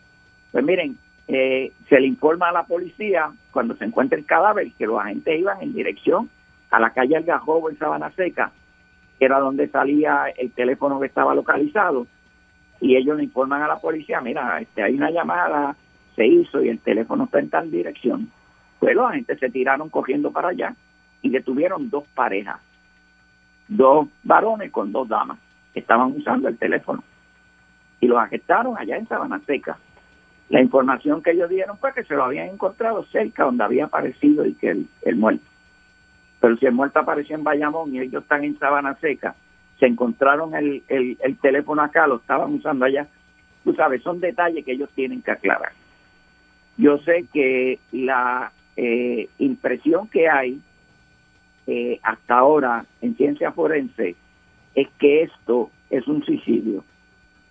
Pues si es un suicidio, ellos van a tener que aclarar cómo ese teléfono llegó a Sabana Seca, eh, cómo el alma no apareció, cómo los brazos y la posición del cadáver no coinciden con lo que hubiera ocurrido en caso de que él se hubiera este, eh, e- efectuado el disparo él mismo y las razones donde las personas que se van a suicidar, y créanme, yo no voy a dar detalles de eso, algún día lo mencionamos en una ocasión, nosotros en la familia tuvimos un suicidio y, y es triste. Tú, cuando la persona comete el acto, tú dices por qué lo hizo, pero después cuando tú tienes tiempo en pensar y busca los detalles, tú ves que avisó, dio un aviso de qué era lo que iba a hacer.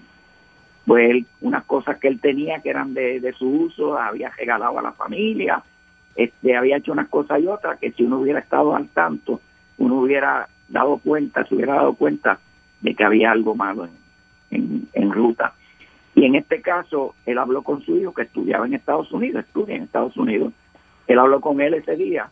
Pues la gente tienen que hablar con ese muchacho a ver cuál fue el contenido de su conversación, cómo fue la despedida, porque si él se suicidó, él tiene que haberle dejado de alguna manera al hijo algún mensaje. Si él lo hizo, tiene una hija, en algún momento se debe haber comunicado con ella. Si el individuo fue al banco y sacó dinero, ¿dónde está ese dinero? Él salió esa noche de su casa con un sobre en la mano. Ese sobre no estaba en el carro tampoco. Y si él se iba a suicidar, de hecho, de donde él vive a donde apareció la guagua son unos 10 minutos de distancia, localizado. O sea que en este caso en particular podría ser un suicidio, tienen que aclarar todos los detalles que podrían explicar y no dejar dudas en la mente de nadie. Si esto fue otra cosa, pues deben de también determinarlo. El vehículo tenía un montón de huellas digitales claritas que se ven en, en el vehículo. Ellos tienen que analizar ese vehículo. Pero a mí lo que me preocupa ahora mismo, quien atendió esa escena fue un agente y ahora está otro agente bregando con el caso. Y créanme, yo trabajé años de años en investigaciones. Cuando tú vas y atiendes una escena y va otro y sigue el caso, se jorobó el caso. Sí, eh, es más Se complicado. jorobó. Sí. Porque mira, pierden el ritmo del caso, hay detalles que no conocen, tú ves que, que no tienen ni interés en el caso. ¿Por qué hacen eso? Porque la policía lo explique. Y, Que lo y- y- policía. Alejo, y rapidito, que ya casi estamos sin tiempo, este el caso de la niña eh, de Cagua, eh, que aparentemente dicen que es un suicidio también, que con la una toalla, eh, ¿verdad? Eh, se afició en, en una ventana. Sí, yo lo sé, mira. el- ¿Eso el es posible? que- Ve, hay toallas y hay toallas. Pero ustedes, tú, llegaste a tener casos así de niños que se, que se suicidaran. Sí, a los niños, los niños, eh, hay más suicidio entre niños que lo que nosotros creemos. Wow. Y eso no es raro, hay más suicidio entre niños que lo que nosotros creemos. Este, pero hay toallas y hay toallas. Hay que ver el grueso de la toalla, el largo de la toalla, el tipo de amarre que tenía la toalla, cómo se sostuvo la ventana, si ella tenía capacidad de tirarse por la ventana o colgarse de la ventana. Hay un montón de cosas, pero recuérdate que para tú producirte un asfixia por suspensión, por estrangulación con lazo, no tienes que estar colgado. Una persona se puede sentar en el piso. Yo vi uno, se sentó en el piso, amajó la, la de la de la pata de, de una de una mesa y ahí mismo jaló y se apretó y ahí mismo quedó sentado en el piso. O sea, no tiene que haber suspensión. Con que haya haya la presión sobre el cuello es suficiente. Y gente que lo quiere hacer, pues, lo hacen de esa manera, ponen el lazo de una manera que cuando tú lo aprietas no te da tiempo a soltarlo de nuevo, aunque estés sentado, aunque estés parado. Y todos esos detalles lo tienen que ver ellos. Si ella tenía capacidad de hacer el tipo de lazo que hay, si era posible hacer ese tipo de lazo, el amaje que hizo, si ella tenía los medios que utilizó para brincar por esa ventana y las condiciones alrededor de la, de la vida de la niña antes de esa muerte. O sea, los investigadores tienen que ser bien insidiosos en esto y pues yo lo que yo he dicho, no hay mucha capacidad a veces para hacer este trabajo en el circo y esa es la realidad. Eh, Para para- terminar, sí. miren, los muchachos estos que están en televisión y están en radio, y los dos que hablaron son dos personas bien conocidas. Sean más responsables cuando ustedes vayan a repetir lo que otra gente dijo.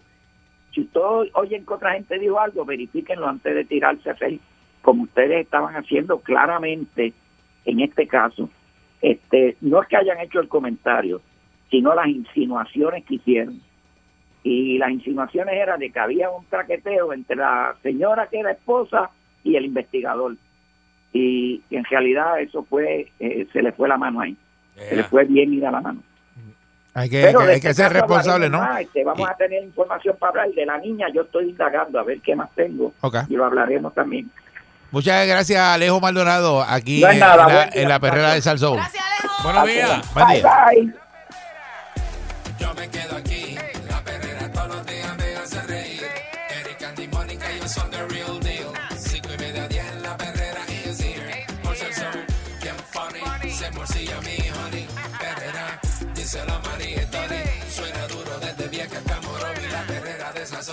siente el party. Las mañanas son bien crazy, crazy. Me levanto con el shaky, shaky. Este pa' la nena y la baby, baby. De cinco y media a diez. 99.1 Son las 8.31 de la mañana y estás escuchando la perrera de Salsoul con el Candyman y Mónica Pastrana. Y Eric Balcour, señora Eh. Buenos días. Hace un momento tocábamos el caso de la eh, muy lamentable de la niña eh, que aparentemente pues dicen que ¿verdad? Eh, se suicidó en, en Caguas y pues la menor que se alega que se suicidó en Caguas no había asistido a clases este semestre. Eh, tal y como había adelantado el trabajador social de la escuela, lo comentamos más temprano esta mañana, eh, la menor de nueve años que se alega se quitó la vida en el municipio de Caguas. Eh, la policía pues confirmó el problema de asistencia escolar de esta niña. En una entrevista que le hizo aquí Noticentro, el capitán Carlos Elisea, director del Cuerpo de Investigaciones Criminales de Caguas, indicó que la menor no había asistido a la escuela donde comenzó este semestre escolar. El trabajador social de la escuela a la que asistía esta menor, Carlos de Jesús, ofreció el detalle sobre ausentismo de clase y el proceso que utilizó para manejarlo. Dice que una vez contactamos al trabajador social de residencial, quedó entonces de hablar con la mamá. La semana luego de la visita, la niña comenzó a asistir. La niña y su hermano comenzaron a asistir normalmente. Según de, de Jesús, tanto la menor como su hermano comenzaron a asistir regularmente hasta que comenzó nuevamente las interrupciones en el mes de octubre. En el mes de octubre lo que hicimos fue que procedimos entonces a referir el caso al departamento de la familia. Quiere decir Ok. que este psicólogo de la escuela refirió este caso al departamento de la familia. ¿verdad? Y entonces cuando vemos aquí ahora la noticia que sale ahora hace un momento, eh, pues publican que eh, la secretaria aquí del departamento de la familia, Ana Carmen González, eh, afirmó en la mañana de, de hoy jueves que la agencia nunca visitó el hogar de la menor de nueve años Anda. que aparentemente se quitó la vida en Caguas, aunque el caso fue referido en octubre del 2021. Escuchen esto. ¿Te acuerdas que reciente también lo- los dos niños que murieron y se estaba hablando otra vez del departamento que no le dio seguimiento a... Por eso. a- Pero este caso lo refirieron en octubre. Escuchen esto. Dice, no se visitó, estaba en proceso de asignación desde octubre. Mira para allá. Al no identificar que hay maltrato y con los pocos recursos que tenemos, no había indicio de peligrosidad. Ahí está. Problema de recursos. Y entonces, pues, ocurrió lo que ocurrió, eh, que lo hablamos, ¿no? Esta niña dice que se metieron a bañar y después se encerró en el cuarto y al cabo de una hora la madre la encuentra colgada en una ventana este, con una toalla. Eso para mí es tan Este- difícil de creer porque los niños se supone que sean este seres inocentes, ¿verdad? Que no que no que no estén sufriendo, que estén preocupados por por nada, por, por jugar con sus amigos, por Pero ir a están la expuestos escuela. también, están expuestos. Pero no- nuevamente, nuevamente, eh, tenemos ahora psicólogos en las escuelas. El psicólogo hace su trabajo. El psicólogo identifica que esta niña no está asistiendo a clase, qué sé yo, la refiere al departamento de la familia. Señores, estamos en, en, en- en febrero. La refirió en octubre. Eso es así. Y la Secretaría de la Familia sale hoy y dice que, pues, con los pocos recursos que tenemos, pues eso estaba en asignación a ver quién iba para allá a verificar ese hogar. Ese delay hace que la Explícame, agencia, eh, ¿alguien sabes. me puede explicar ese, ese, ese, o sea, cuando el, el psicólogo hace el referido, eh, yo pienso si- si el psicólogo hace el referido hoy eh, al departamento de la familia, yo creo que mañana hay alguien del departamento de la familia tocando la puerta de esa casa. Debería. ¿O no? Mañana, bueno, debería ser el mismo día, pero está bien, mañana. Ujú. Y tú me dices a mí que desde octubre, como eso no representa peligrosidad, No, no, o sea, representa nada, debe que es un un caso de, de ausentismo, pero que el, el psicólogo te está diciendo a ti que el estudiante está faltando porque está pasando algo. Claro. Betty verifica qué es lo que está pasando en la casa. Claro, claro. Es un tiempo razonable, puede ser que tal vez una semana, tú sabes. Y Que cuidado. como mucho. Como mucho. cuidado. Una semana eh, agarras un caso referido y lo tienes que resolver en un tiempo, ¿verdad? Pero tampoco existe una eh, una ley, una ordenanza que le diga a estas personas que tienen que ir en un tiempo X, ¿me entiendes? A, la- a ver, a comunidad. Está bien, pero que eh, hemos visto también que los casos de maltrato también ellos no son este proactivos. El, departamento de la familia. Ese caso que mencioné, que creo que fueron dos hermanitos, que el papá no fue hace tanto tiempo, lo hablamos aquí, este y que el departamento fue y no le dio seguimiento y después se entrevistó a los vecinos y los vecinos decían que, que a veces escuchaban revoluciones en la Por eso, casa, pero claro. entonces el- lo- donde se falla yo creo que es en eso mismo, en el seguimiento, porque van una vez y lo ven todo en orden y no vuelven. Pero eso, porque si, Entonces- si, si tú me dices a mí que esta menor, el psicólogo nunca la hubiera visto, la- nadie, no pasó nada. Pero eh, sí la refirieron al, al departamento de la familia. Y nuevamente vemos una falla al departamento de la familia porque la, la excusa más, más simple, no tengo recursos. Que no tengo recursos y vamos a dejar que los niños sigan este eh, muriendo y, y los abusos. Y no pasa nada porque no tengo recursos. En serio. Y nadie mete mano con eso de- del departamento de la familia. Está brutal, ¿verdad? Y nos sentamos aquí, hablamos eso, lo, yo- lo hablamos aquí hoy.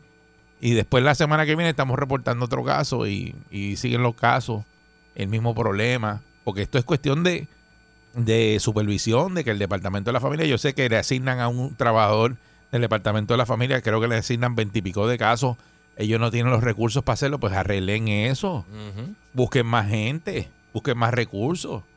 Entonces pasan estas cosas y no, ¿sabes? Yo- No se le puede echar la culpa a una, so- a una sola persona, pero, mano, que le caiga el peso de ese cargo de conciencia a todo el Eso- que esté involucrado en este tipo de casos, porque esta niña se quitó la vida. O sea, es Eso- una tragedia. Por eso, pero que, que el psicólogo dice, pues falta, pero no, no tenía indicios de eso. Este, pero Obviamente no si sabía. falta una niña de nueve Pero- años no se puede montar en el carro y guiar hasta la escuela. O sea, hay un problema en su casa que Por no la eso, están llevando a pero la pudieron escuela. haber intervenido con la niña más, más a fondo, qué sé yo, ir a la casa, entrevistar a los padres. Entrevistarla, Pero, claro. pero no, eso no pasó. Eso no pasó porque se quedó en asignación desde octubre y O sea, nadie fue a ahí la del niña- departamento de a la familia. niña nadie la entrevistó tampoco. Nadie fue del departamento de la Hablar familia. con ella. Mira, El ¿por qué psicólogo de la escuela. ¿Por qué mamá no te está trayendo a la escuela? ¿Qué está pasando en tu casa? Eh, en tu casa hay peleas, en tu casa, ¿sabes? Eh, 6539910, Está duro, está duro 6539910, si no es para que esa secretaria del Departamento de la Familia esté todos los días gritando ahí en Fortaleza que le den recursos. Exacto. Porque si usted es el jefe de un departamento y usted no puede hacer el trabajo y usted va a quedar mal como jefe de ese departamento porque no tiene lo- los recursos, tiene que estar gritando todos los días hasta que se los den. Eso es así. Punto y se acabó. Y, y estar denunciando, decir, mira, yo tengo aquí un trabajador social que le meto veintipico de casos y, ni la- y- y no puede ir a los veintipico de casos, no los atiende. Y están pasando cosas porque no tenemos los recursos. Claro. Y alguien que resuelva eso. Pero eso lleva años así. El departamento de la familia aquí, eso lleva años con 20 problemas y no resuelve nadie nada. Pasan los gobiernos y nadie hace nada. Y entonces, pues que tampoco, este, en, en este caso, ¿verdad? Ahora las escuelas, creo yo, deberían qué sé yo, implementar algún tipo de charla de- y tocar el tema de la salud mental hacia los niños, dirigido hacia los niños en particular, para que si hay, hay otro pasando Mm. por una situación pueda hablar y pueda, no, se puede evitar otra, otra tragedia. Otra tragedia, exacto. Y, pero aquí lo que vamos a centrarnos ahora en, en el trabajo del Departamento de la Familia, la, la CITU, en, en ellos a, a tomar acción contra los casos que le denuncian. Pues dicen denuncien los casos, pero si la gente los denuncia, ellos no tienen el personal y no van a ir. Pues, si tú denuncias un maltrato en la casa al lado, eh, hay un nene que lo maltratan aquí todos los días. Deja ver cuándo puede ir alguien para allá. eh, de aquí a un mes a ver si va. No. Casi Eh, tres meses y no hicieron Buen nada. día, Perrera. Buenos días, muchachos. Saludos, buen día. Buen día. Mira, esa gente lo que se pasa es jugando cartas en ese negociado. Te voy a decir una cosa. Yo viví en, en la Florida casi 15 años y estudié en high school allá. Mi hermano, si yo faltaba un día, el mismo, la misma escuela llamaba a mi mamá, mandaba a una persona a casa a ver qué rayos pasaba y yo no fui a la escuela. ¿ok? Eso es lo que tienen que hacer bien fácil, no tienen que hacer más nada. Pero tienen que moverse, tú sabes, este, esa vida se perdió este, viciosamente, ¿sabes? Pongan en las escuelas, tiene que haber un, por lo menos una trabajadora social que... Pero lo hay, lo hay. El psicólogo, lo- el, psicólogo denunció la situación al departamento de la familia. Eso es lo que estoy explicando. El psicólogo dijo, mira, esta niña falta. Llamaron a los papás, volvió la- el ausentismo de la niña y el hermanito, volvieron a ir a la escuela, empezaron a faltar nuevamente en octubre. Y entonces en octubre él llamó al departamento de la familia y dice, mira, verifiquen que esa nena sigue faltando y el hermanito también. Y el departamento de la familia nunca fue. Así mismo es. Nunca fue porque como no había nada de maltrato, que ellos estaban, era un ausentismo, pues ellos no, no visitaron y no tienen, y la secretaria de la familia dice ahorita, eh, no, no, no tengo personal. Bueno, Y eso no, se supone en ley, que los niños tienen que, los padres tienen que llevar a los nenes a la escuela. Por eso, eso, no es... yo no sé si. Sí, sí, Claro, ley, claro, Entonces- claro, claro. Lo, eh, lo que pasa es que yo no sé si el departamento de la familia ve el problema de ausentismo como un problema familiar o un problema de. de- ¿verdad? Claro que es un problema familiar si tú no llevas a tu hijo a la escuela. Claro, pero entonces. Sí, lo es. Pero ¿y cómo meten eso? Lo traspapelan y lo dejan encima de un Ah, escritorio. ah, pues pregúntame. Buen día, Perrera. Buenos días, muchachos. Saludos, buen día. Buenos días. Yo les digo una cosa, cuando yo escucho este tipo de noticias, a uno de verdad se le encoge el corazón porque es la vida de una persona joven. Es muy triste. Esas cosas no pasan de la noche a la mañana.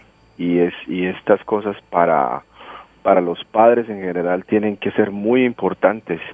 Ah, yo sé que aparte del gobierno y los psicólogos y toda la ayuda externa que uno pueda tratar de, de buscar en un momento de estos de angustia, el amor de los padres, el interés de los padres por saber quiénes son sus hijos es fundamental, fundamental. Si una persona joven está pasando por estas crisis mentales, el apoyo de su familia, de toda la gente que está en su en su en su hogar, en su núcleo, es la base fundamental para sacar estas criaturas adelante porque en el lado de la familia de mi esposa hubo un caso. Y todo el amor de toda la familia y todo el interés y siempre estar pendiente y siempre estar ahí para ayudarla a sacar de ese de ese fango en el que estaba mental en ese proceso siempre estuvo muy llena de amor y hubo mucha atención por parte no solamente de sus padres pero de la familia en general y hoy en día es una madre de familia, hoy en día tiene un hogar muy bonito, hoy en día tiene un trabajo, está muy bien financieramente hablando. Gracias a Dios. Entonces, Mira para allá. yo creo que lo, lo más lo más bonito, lo más importante, lo que nunca debemos dejar de hacer como padres es estar pendientes de cada reacción de nuestros hijos, es estar siempre brindándoles amor, comprensión, eh, estar ahí no solamente para juzgarlos o para regañar o para corregir, para entender, para para eh, eh, eh, eh, siempre estar pendiente de su forma de pensar, de sus reacciones, de sus emociones. Así es. Mucho- así muchas gracias, eso es bien importante lo que dijo. trabajo la familia. Te escuchan muchos padres también que dicen, no, que a mí se me hace difícil este, estar pendiente a mi hijo, porque aquello... Mano, pero cuando yo era chiquita, o sea, cuando yo vivía en casa, a mí me rebuscaban el cuarto, debajo de la cama, arriba del closet, abrí- abrían gavetas. ¿Dónde tú estabas? ¿A qué hora tú vienes? Dime con quién tú te vas, quién te va a traer. O sea, era un interrogatorio. Tráeme los amigos tuyos a casa para conocerlos. conocerlo. En- Que en- dame el en- número en- de los papás de tus amigos. Exacto. O sea, Eh. era, era básicamente eh, un interrogatorio y pues lo creo yo, ¿verdad? Que de esa Buenos manera días. como tú conoces Sí. a tu hijo. Buen día. Buenos días. Buen día. Los voy, a ayudar, los voy a ayudar a tirarle piedras a la luna a ustedes. Es, es increíble que, que, que no haya, sí, tú sabes, en cada escuela debería haber un trabajador social. Lo hay, lo hay. Lo hay, lo hay. El, lo el- hay. el trabajador social hizo el trabajo, lo que no lo hizo fue el departamento de la familia. Pero hoy en día no tienen la potestad como la tenían antes, que iban a las casas. Yo me imagino, mira, que los cupones están al día de esta señora. Se supone que uno lleva un papel a la escuela para que el superintendente de la escuela te lo llene para tú ir a coger cupones. Pe- Yo me imagino que están al día. Pero entonces la niña la, la, la- la refirieron y la, y la secretaria de- del Departamento de Familia dijo que eso no es maltrato, eso es maltrato psicológico. Bueno, ella dice que como no había evidencia de maltrato, eso se refirió en octubre y al día de hoy pues nunca fueron porque no tienen personal. Pero es que es maltrato porque Se tú le estás supone. privando la educación a un niño, Es no le estás llevando a la escuela. es rezago, rezago. Pero ella dice que, es- que no es maltrato. Rezago es negligencia, No es físico, pero es psicológico.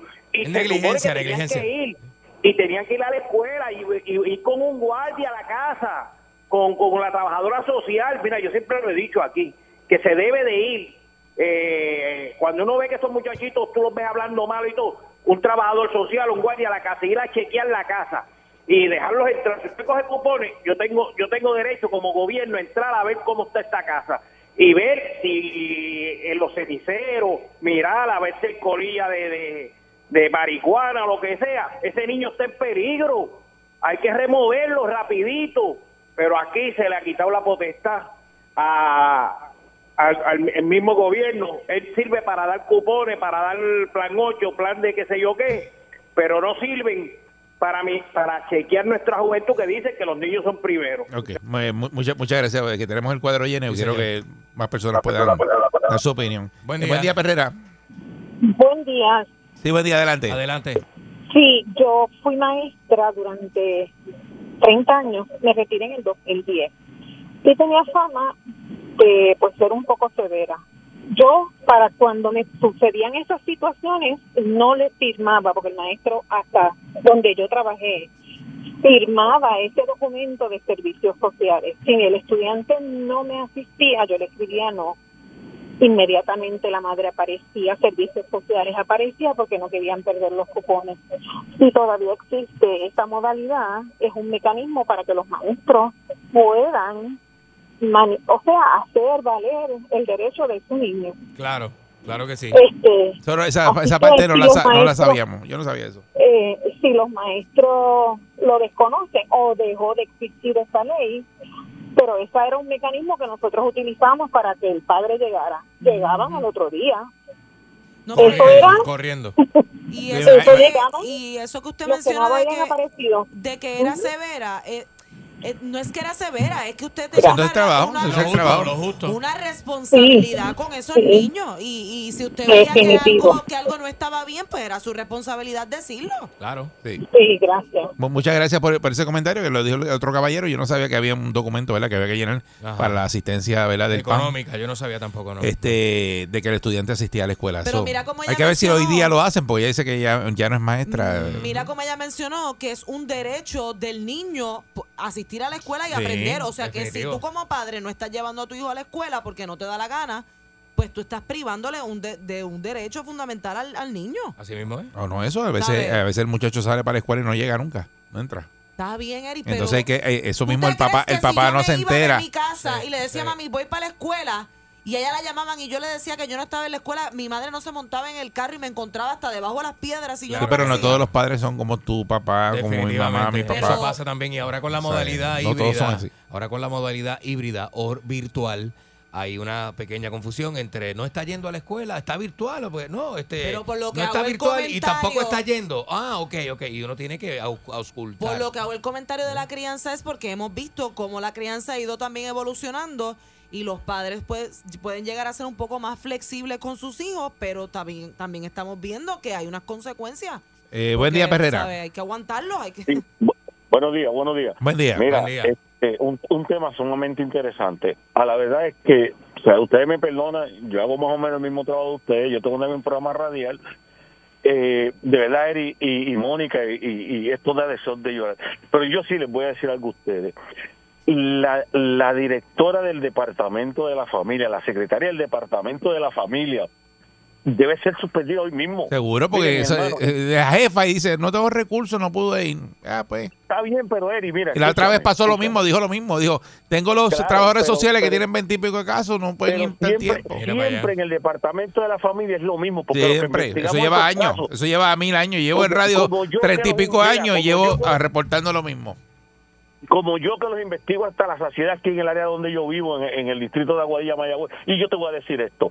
Tú me puedes decir a mí que la secretaria de la familia solamente está ahí para sentarse en una silla. Tú me puedes decir a mí que ella no puede implementar un programa en las universidades de Puerto Rico donde le envíen estudiantes para que hagan las prácticas y vayan y visiten a estos niños y a esta familia. Tú me puedes decir a mí que con tantas universidades que hay hoy en este país no se puede resolver el problema. Que esto tiene que ser que tú se lo pongas en la mano. Lo que pasa es que son una partida de vagos que no quieren que el país eche para adelante. Eso y hace. quienes pagan las consecuencias, los humildes, los pobres. Porque si ese caso, Eric, si ese caso hubiese sido de los nenes de Aracacho, estuvieran en la prensa todo el día buscando pauta. Y si hubiese sido eh, los nenes de Jerome Garfield, estuvieran todos los días buscando pauta. Ese es el maldito problema que existe en este país. Y esto hay que arreglarlo. Y el gobernador de Puerto Rico, los legisladores, ya deben de dejarse de estar arrodillados y ponerse de pie.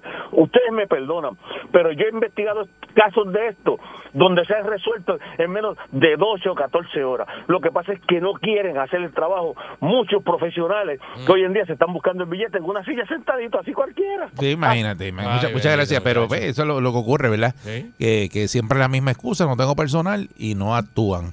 Y entonces cuando ocurre esto van al departamento de la familia porque el psicólogo lo dijo, dijo, yo fui, lo referí. Claro. Pues imagínate que ese psicólogo no, no hubiera referido a esa, esa niña al departamento de la familia en octubre. ¿Cómo estuviera ese psicólogo hoy día? Tuvieran aprieto.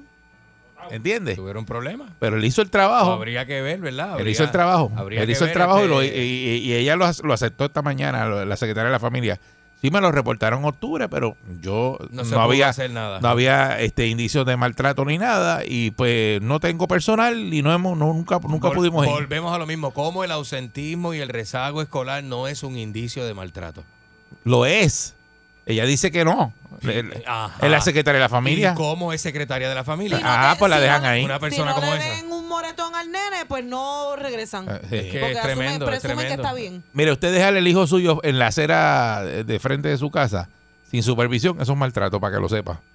Definitivo. Eso es maltrato. Dejarlo ahí suelto, un nene ahí ah, que juegue ahí al frente y usted irse Pa'l para la cocina y estar por allá o hablando con la vecina que nadie la vea. Y el daño que causa el rezago y la negligencia de no estar pendiente es un maltrato craso. Eh, veremos a ver ¿verdad? Si, si aquí alguien hace algo con el departamento de la familia y resuelven eh, ¿verdad? el problema que hay ahí de que no tienen personal Mira, para ese hombre- atender ese tantos hombre casos dio que una hay. idea ahí de los estudiantes universitarios que están en trabajo social, bachillerato, maestría. Mételos en la La calle, práctica, la práctica. mételos en la calle, que hay un montón.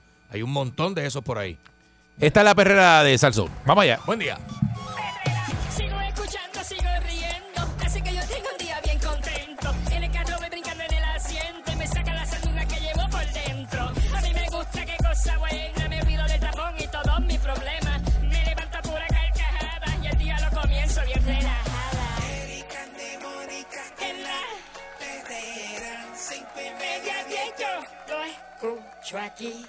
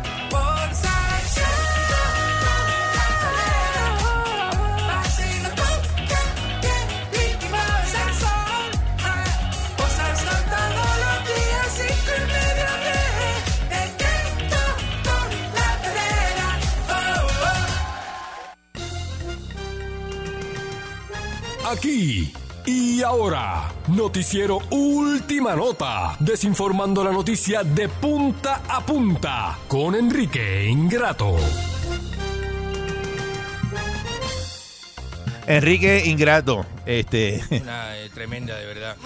Salud, mire, no, no empiece por allá, salúdeme. Muy buenos días, señores. llega a los programas formalmente, usted saluda al aire a los que están, a los mantenedores de- del programa, fíjese, mantenedores del programa. A los mantenidos. Eh, A los mantenidos, los básicamente, mantenidos básicamente. Sí, y usted eh, saluda salude usted. y después entonces va a lo suyo. Salude usted, A ¿cómo su está? contenido si trajo. Mire, le estoy saludando. Muy bien, estoy, Fíjate. estoy excelentemente bien hasta que usted llegó. ¿Cómo está usted? Ah, qué bueno, qué bien, qué bien. Cuando le dicen eso a uno, ¿verdad? Qué bien. Y le pegó Yo la estaba lo más bien, sí, bien duro. Buenos días, ¿usted cómo está? Eh, ahora que usted llegó a mal. Gracias, señoras y señores, me alegro mucho. Eh, Estamos en vivo a través de esta primerísima de costa a costa, señoras y señores. Estamos eh, con la noticia en caliente. ¿Cuál es la noticia en caliente para hoy? Siempre, señoras y señores, eh, fotos de eh, desgarradoras en redes sociales de Alexandra Lúgaro en traje de baño. ¿Y por qué desgarradoras? que cuando desgarradoras fotos en traje de baño y casi eh, podíamos, podríamos decir semidesnuda en redes sociales, quien alega que cuando no estás fungiendo como abogada, eh, juega a Barbie en su casa. ¿Y cuál es el problema? Eh, señoras y señores, que va este Por lo menos no, no hace como... ¿Cuántas candidatas a la gobernación usted ha conocido que se posan semidesnudas para las redes sociales? Bueno, Jennifer Sí, la- ¿usted anda- le vio el Jennifer gistro? ¿Usted le ha visto González alguna anda- vez un gistro así, Jennifer Calderón? González anda por ahí eh, grajeándose con su novio. y Pero posteando Jennifer González nunca fotos, había tenido novio. Pero no me deja hablar. Nunca había tenido y, novio. anda- y posteando fotos de sus pies. Esos polvos son nuevos. Es un polvo nuevo. Exacto. Es un polvo nuevo y se está, y está Ella está con un y a torrido romance. Y a lo mejor le están haciendo lo que jamás le habían hecho, señoras y señores. ¿eh? Eh, y me alegro mucho por el novio de Jennifer González, que, que alguien, alguien tenía que hacer ese trabajo. Alguien tenía que hacer ese trabajo y le tocó al muchacho ese, eh, señoras y señores. ¿eh? Eh, es increíble eh, lo que está sucediendo, señoras y señores. Va Eh, para la gobernación, Jennifer. Vamos por acá. Jennifer González va para la gobernación. Eso sí, eso sí se lo puedo asegurar desde La ahora. próxima gobernadora de Puerto Rico. Jennifer 2024. Y le, y le va a pasar este Uy, el rolo qué- de la primera, le va a pasar el rolo a Pilu. Lo que Eh, pasa es que. Te lo digo porque ella sacó más votos. Si ustedes recuerdan, Jennifer sacó más votos que, que Pierluisi. En su momento, en el 2020. Sí, eh, sacó más votos, En, sí. en el 2020. Y entonces, pues, señoras y señores, estamos viendo una decadencia en las figuras políticas que van a gobernar este país. Eh, y no sé por qué, pero a mí me. Yo que llevo más de 30 años, eh, soy el argentino más, más reconocido, ¿verdad? Y que más ha aportado a este país. Eh, eh, he visto cómo eh, los políticos han evolucionado. Y en este caso, ya hay personas que usted nunca se imaginó que podrían tener el cargo de gobernador, por ejemplo, presidente del Senado, presidente de la Cámara, ¿verdad? Y estos puestos más, este, más importantes. Figuras que como que no tienen, no tienen ese pesaje, no tienen ese, no tienen esa fuerza. Si- torque. ese- y sin embargo están ahí, están ahí. Un Pierluisi que es un gobernador mongo, que no tiene criterio. Este, Jennifer González, que es como una comedia. eh, a pesar de que, de que está, bueno, la gente le gusta, pero es una comedia. Jennifer como que no tiene ese, ese, ese torque que se necesita para ser gobernadora, está a punto de serlo. Así que es un país en decadencia, definitivamente, con figuras en decadencia y autoridades en decadencia, señoras y señores. Vamos con esta, este, dice que los maestros, eh, los maestros están decepcionados con el Departamento de Educación y que las cosas no está, no está muy buena con eso del Departamento de Educación. Eh, hay que, y entonces sale un artículo eh, de que la gente tiene que dejar atrás la vergüenza de atenderse en salud mental. O sea que la gente le, le- la gente piensa que eso de ir a, a un profesional de la salud mental es como No. cosa de loco. Y, No, que- y entonces la gente va a empezar a decir, Me parece que está, está bien afectada esa persona. eh, Ten cuidado, Al no le digas nada. Porque imagínate. usted reconoce que usted necesita esa ayuda y va y la busca. Se supone que uno vaya una vez al es año. Valiente. Una vez al año. Y verifique, vaya una Se vez al año, y se ¿verdad? verifique usted y sepa lo que está haciendo, sin pensar en lo que diga la otra persona, porque la gente siempre va a tener algo que opinar, y más la gente estúpida, ignorante, que no tiene conocimiento. Todo el mundo tiene algo de salud mental. Todo el que tenga cerebro tiene, tiene tiene alguito. El que no tiene mandinga, el que no tiene dinga, puede tener un poco de mandinga. Eso es un refrán, ¿verdad? Criollo, que usted lo sabe mejor que yo, usted es criollo. Señoras y señores, este, Vamos por acá, ¿qué más tenemos? Este, estudios confirman que vacunas son efectivas contra Omicron y otras variantes. Y prepárese, porque van a seguir los variantes, ¿verdad? Yo creo que usted debería, usted debería, eh, eh, y tengo esta recomendación a las chicas, le tengo una recomendación. Usted, Tú- yo no creo que usted tenga nada que recomendarle a las mujeres. tengo una, tengo una recomendación De a las mujeres. Tengo una recomendación a las mujeres y es la siguiente. Eh, tápese la boca como tapa el viejo que le paga a usted en el bote en las salidas a Culebra. ¿Cómo fue que usted dijo? ¿Qué? Tápese la boca, ¿qué? Tápese la boca como tapa el chugardari que le paga a usted en el bote cuando está en Culebra. No entiendo. Eso es una... es una- es una- Tápese la boca como tapa eso es usted. con, la mascarilla, con el uso de la mascarilla estoy hablando. Estoy hablando con el uso de la mascarilla, una recomendación a las mujeres con el uso de la recomendación mascarilla. tan ridícula. Eh, Pero Mónica no tiene sugar daddy. Por Dios, ¿se cree usted? Sugar daddy es como que este señor que, No tiene sugar que tiene bote No y tiene eso. sugar daddy. Y te paga la guagua y te paga el Ajá, apartamento. Y no tiene sugar daddy. Ella y no un- tiene eso. Y un viernes de momento de la nada, de la nada. Usted mira las redes y está en otro país. Eso me lo pago yo, nene. Está viajando por ahí a otro país. Pues ya se, ya se, me se paga las cosas. en los globos de Turquía ni en las pirámides de Egipto. Tú me ves a mí allá al lado. Lo voy a- En Santo Domingo, en, Lo voy a, lo voy a, en Orlando. lo voy a repetir. Y Loki, Loki. Tápese la boca como tapa el viejo en la foto de las redes sociales que le pague el viaje a Culebra y le pague el bote. Y eso sí, me estoy planificando recomendación para, para final, para final Deja de que hable. Diablo, es que el diablo. Es que hoy ya llegó así. El llegó. diablo, el Eso diablo. es esto, era. El diablo, agárrese, Estoy loco. planificando para finales de año sí hacer un viajecito para el otro lado del mundo, pero lo estoy planificando desde ahora para poder ahorrar hasta finales de año. No poder ahorrar, ¿qué es? Usted lo que está es pescando un sugar daddy, es de ese de cosas. Usted es el que ¿A quiere quién una, no le gusta? ¿A una quién no le sugar gusta? mami. Soy yo con lo que tengo, soy yo con lo que tengo y me atrevo, es usted con lo que tiene ahí, que eso es, eso es tremendo. Ah, pero tú no vas para ningún lado, pues tú no, tú no sales para ningún lado nunca. Tú siempre estás aquí. Como que no salgo para ningún lado. No tengo que decir mis viajes privados, no tengo que decir mis viajes Pero privados. si vienes todos los días, tú nunca faltas porque estás viajando. No, diga eso, señoras y señores. Este, Estados Unidos lanza una operación antiterrorista eh, que eh, a gran escala y está en Siria también, Estados Unidos. Haciendo operaciones en Siria eh, y este tipo de cosas. Sí, sí, señoras y ¿En señores. dónde está? ¿En Siria? En Siria, está Estados Unidos en Siria. Dice por acá que las fuerzas especiales de Estados Unidos lanzaron lo que el Pentágono califica como una exitosa operación antiterrorista eh, a gran escala. Esto en el noreste de eh, Siria, en la madrugada del jueves. eh, los servicios de emergencia que acudieron a- al lugar reportaron 13 muertos, eh, incluyendo 6 niños y 4 mujeres, que se pone malo eso en la calle. Señoras y señores, las guerras son tremendas. Así que conflictos por eh, todo- básicamente todo el mundo, ¿no? Es increíble, señoras y señores. Así que este, esto y otras noticias están sucediendo. Está flojo, está flojo lo que trajo día- ahí. El día, ¿Cómo que flojo? Es flojera. ¿Cómo que flojo? Eh, cosas viejas trajo ahí. Este segmento es un mosquero, mano. Sí. ¿Cómo que flojo? ¿Un mosquero traerá las moscas a usted? Las traes tú cuando llegas. Traerá las moscas a Con usted. la peste esa. Entonces, ¿Cómo usted le va a decir a un profesional de más de 30 años que está dando noticias aquí que, que mire, es que esto, esto, esto lloraste los ojos Enrique, yo nunca lo he escuchado a usted dando en última hora. Última hora, te- tenemos demasiadas última hora. Usted no, no crea noticias, o porque eh, se supone que la persona que trabaja en noticias, Ajá. en noticias, cree, ¿verdad? Eh, noticias y lo mismo. No, esos son fake news. No, no, no, no, no, no. No crea no. la noticia, no se crea Que, la que noticia. la noticia sucede. que usted la dé primero, primero. y usted la reporta. La noticia primero que todo el mundo. Eso que de usted diga, me acaban de llegar fuentes eh, allegadas No, al yo no Pentágono. soy Ray Cruz. Que usted, No, que- que usted, yo no que creo. usted diga aquí. No, no, no. Me llamaron del Pentágono, No, está pasando esto ahora mismo y ya ustedes verán que a las 11 hay una conferencia de prensa y el presidente va a anunciar tal cosa. Y usted lo adelanta aquí. No, no. Me rehuso. Está durito hoy. ¿Cómo vamos a pasar esto? Me rehuso. La concha de su hermana.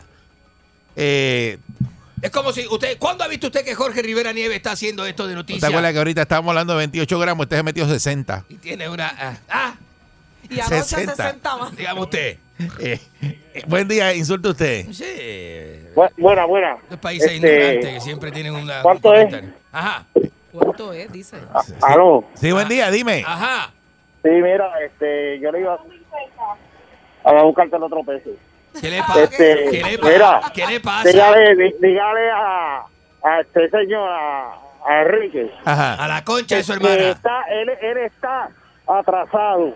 ¿Eh? Porque si, si en una votación entre la Barbie, así como está, y Jennifer, ¿quién va a ganar?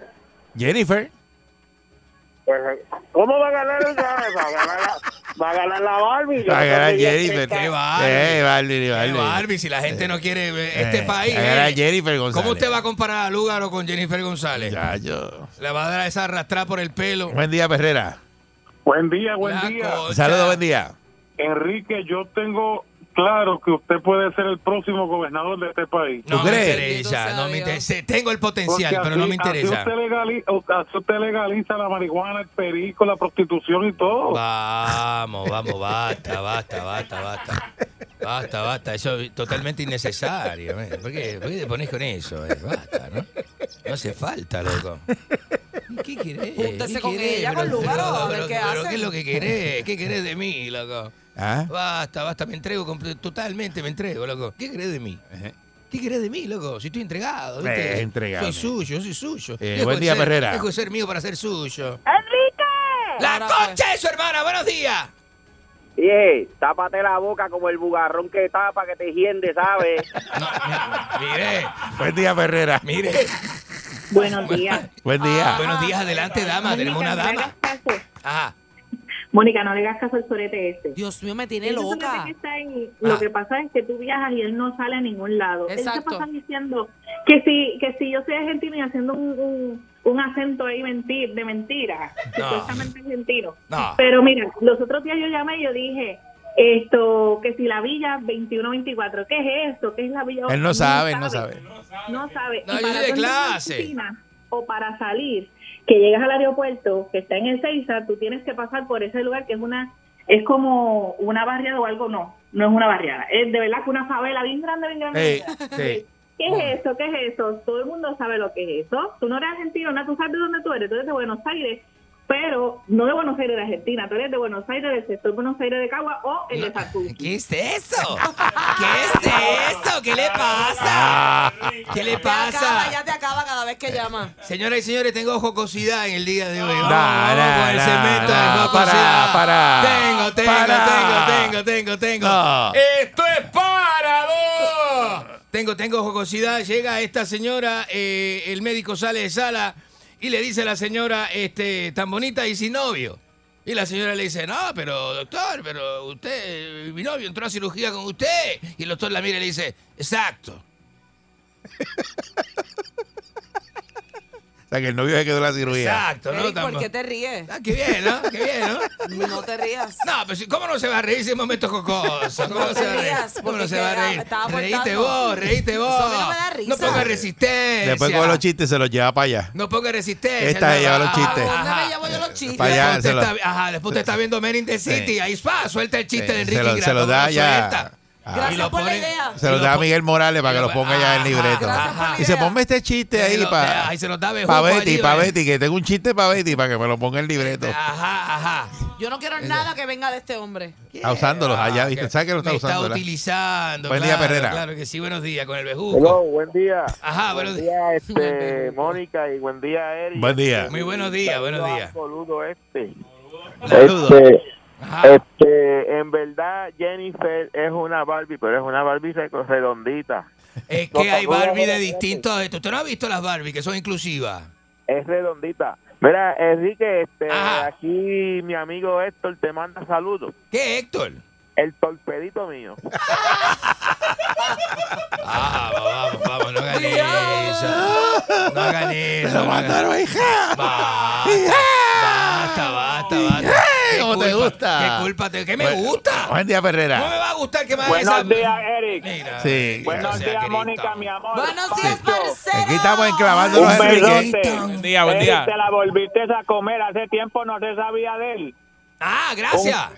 Saludos, mijo. Saludos, Pedro Sexec. Saludos. No, Entonces, Eric, usted sabe el sugar daddy de Enrique, tanto que él habla de él. Ajá. Mira, Ajá. ¿Quién es? es el que le llena la vena a usted porque mantenga el apartamento de Villa Apia, ¿sí o no? Por Dios, por Dios. ¿Qué es eso? ¿Qué le pasa a la gente? Hablando cosas personales. La covacha. ¿Qué le pasa La a la covacha. gente? ¿Qué Es le verdad pasa a eso que por almohada tú usas dos mapos. Ay, Ford. Con razón es que está. ¡Cállate la boca! ¡Cállate tú! ¡Cállate! ¡No hagas eso! ¡No hagas eso! Vamos con una última Y llamada. ya listo que- buscando los mapos y, Tengo- Enrique lo usa, lo usa de almohada. Tengo jocosidad. Ah, tía, pues, Vamos, vamos, vamos a la línea, vamos a la Vamos a la línea. línea, ok. Cierro, cierro con jocosidad. Buen día, buen día, Perrera. Buenos días, buenos días. Adelante usted. Buenos días. Buen día. Adelante Buenos usted. días. Buenos días. Buenos días. Mira, Ajá. vamos a cambiar esa sesión. Vamos a poner a Eri y sus amigos. Y yo creo que Barba Negra trabaja mejor ahí. Oye, esa es buena. No. Ayer estaba con él, te mandó saludos. Es que para que Le Barbarella. va a dar gracias a Niquelo ayer. Se, ape- se- oye, se, se tintió la barba y quedó de show. Eh, bonita, Y se- bonita. se- sí, sí, se pintó el pelo y todo. Negrecita. Se afeitó las piernas y todo, se hizo las uñas, estaba, olvídate. Ah, por eso se, se metió un grooming, se metió un grooming. mira, Eri, si lo coge Enrique, se lo come. ¿Qué, qué, chacho? Me dicen Saluda que, a Barba Me Negra. dicen que tiene las nalgas a mitad de espalda. Boogie, boogie, boo. Boogie, ¿Qué es eso? ¿Qué es eso? ¿Qué es eso? Tengo jocosidad, señores y señores. Buen día, Perrera. Vamos con esta última, que tengo jocosidad. Buenos días. Buen día, cefalópodo. ¿Qué le pasa a este, la concha de su hermana? Oiga, so disparatero, ¿cómo fue que usted empezó su, su parte ahí diciendo, cómo es que dice el refrán? ¿Qué refrán? El que no tiene dinga, ¿qué? Tiene mandinga. Y a usted le, le gusta es la... Eh, Cuidado, cuidado, cuidado. Cierro con esto, señores señores, un poco de jocosidad en la mañana porque la risa es terapéutica. Y dice, estoy yendo a la psicóloga por mi adicción al sexo. Y dice, ¿cómo va? ¿Y cómo va? Bueno, se está haciendo la difícil, pero en dos sesiones más me la culeo. Vamos, vamos. ¡Basta! ¡Vos sabés! ¡Vos sabés! Un día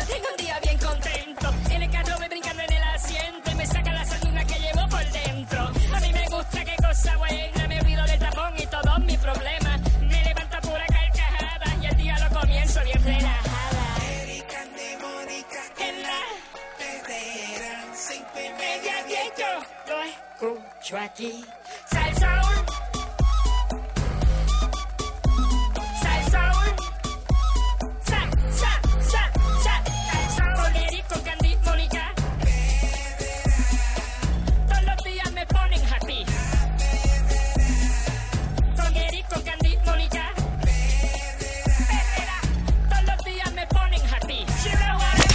99.1 Sal Soul presentó La Verdadera Calle.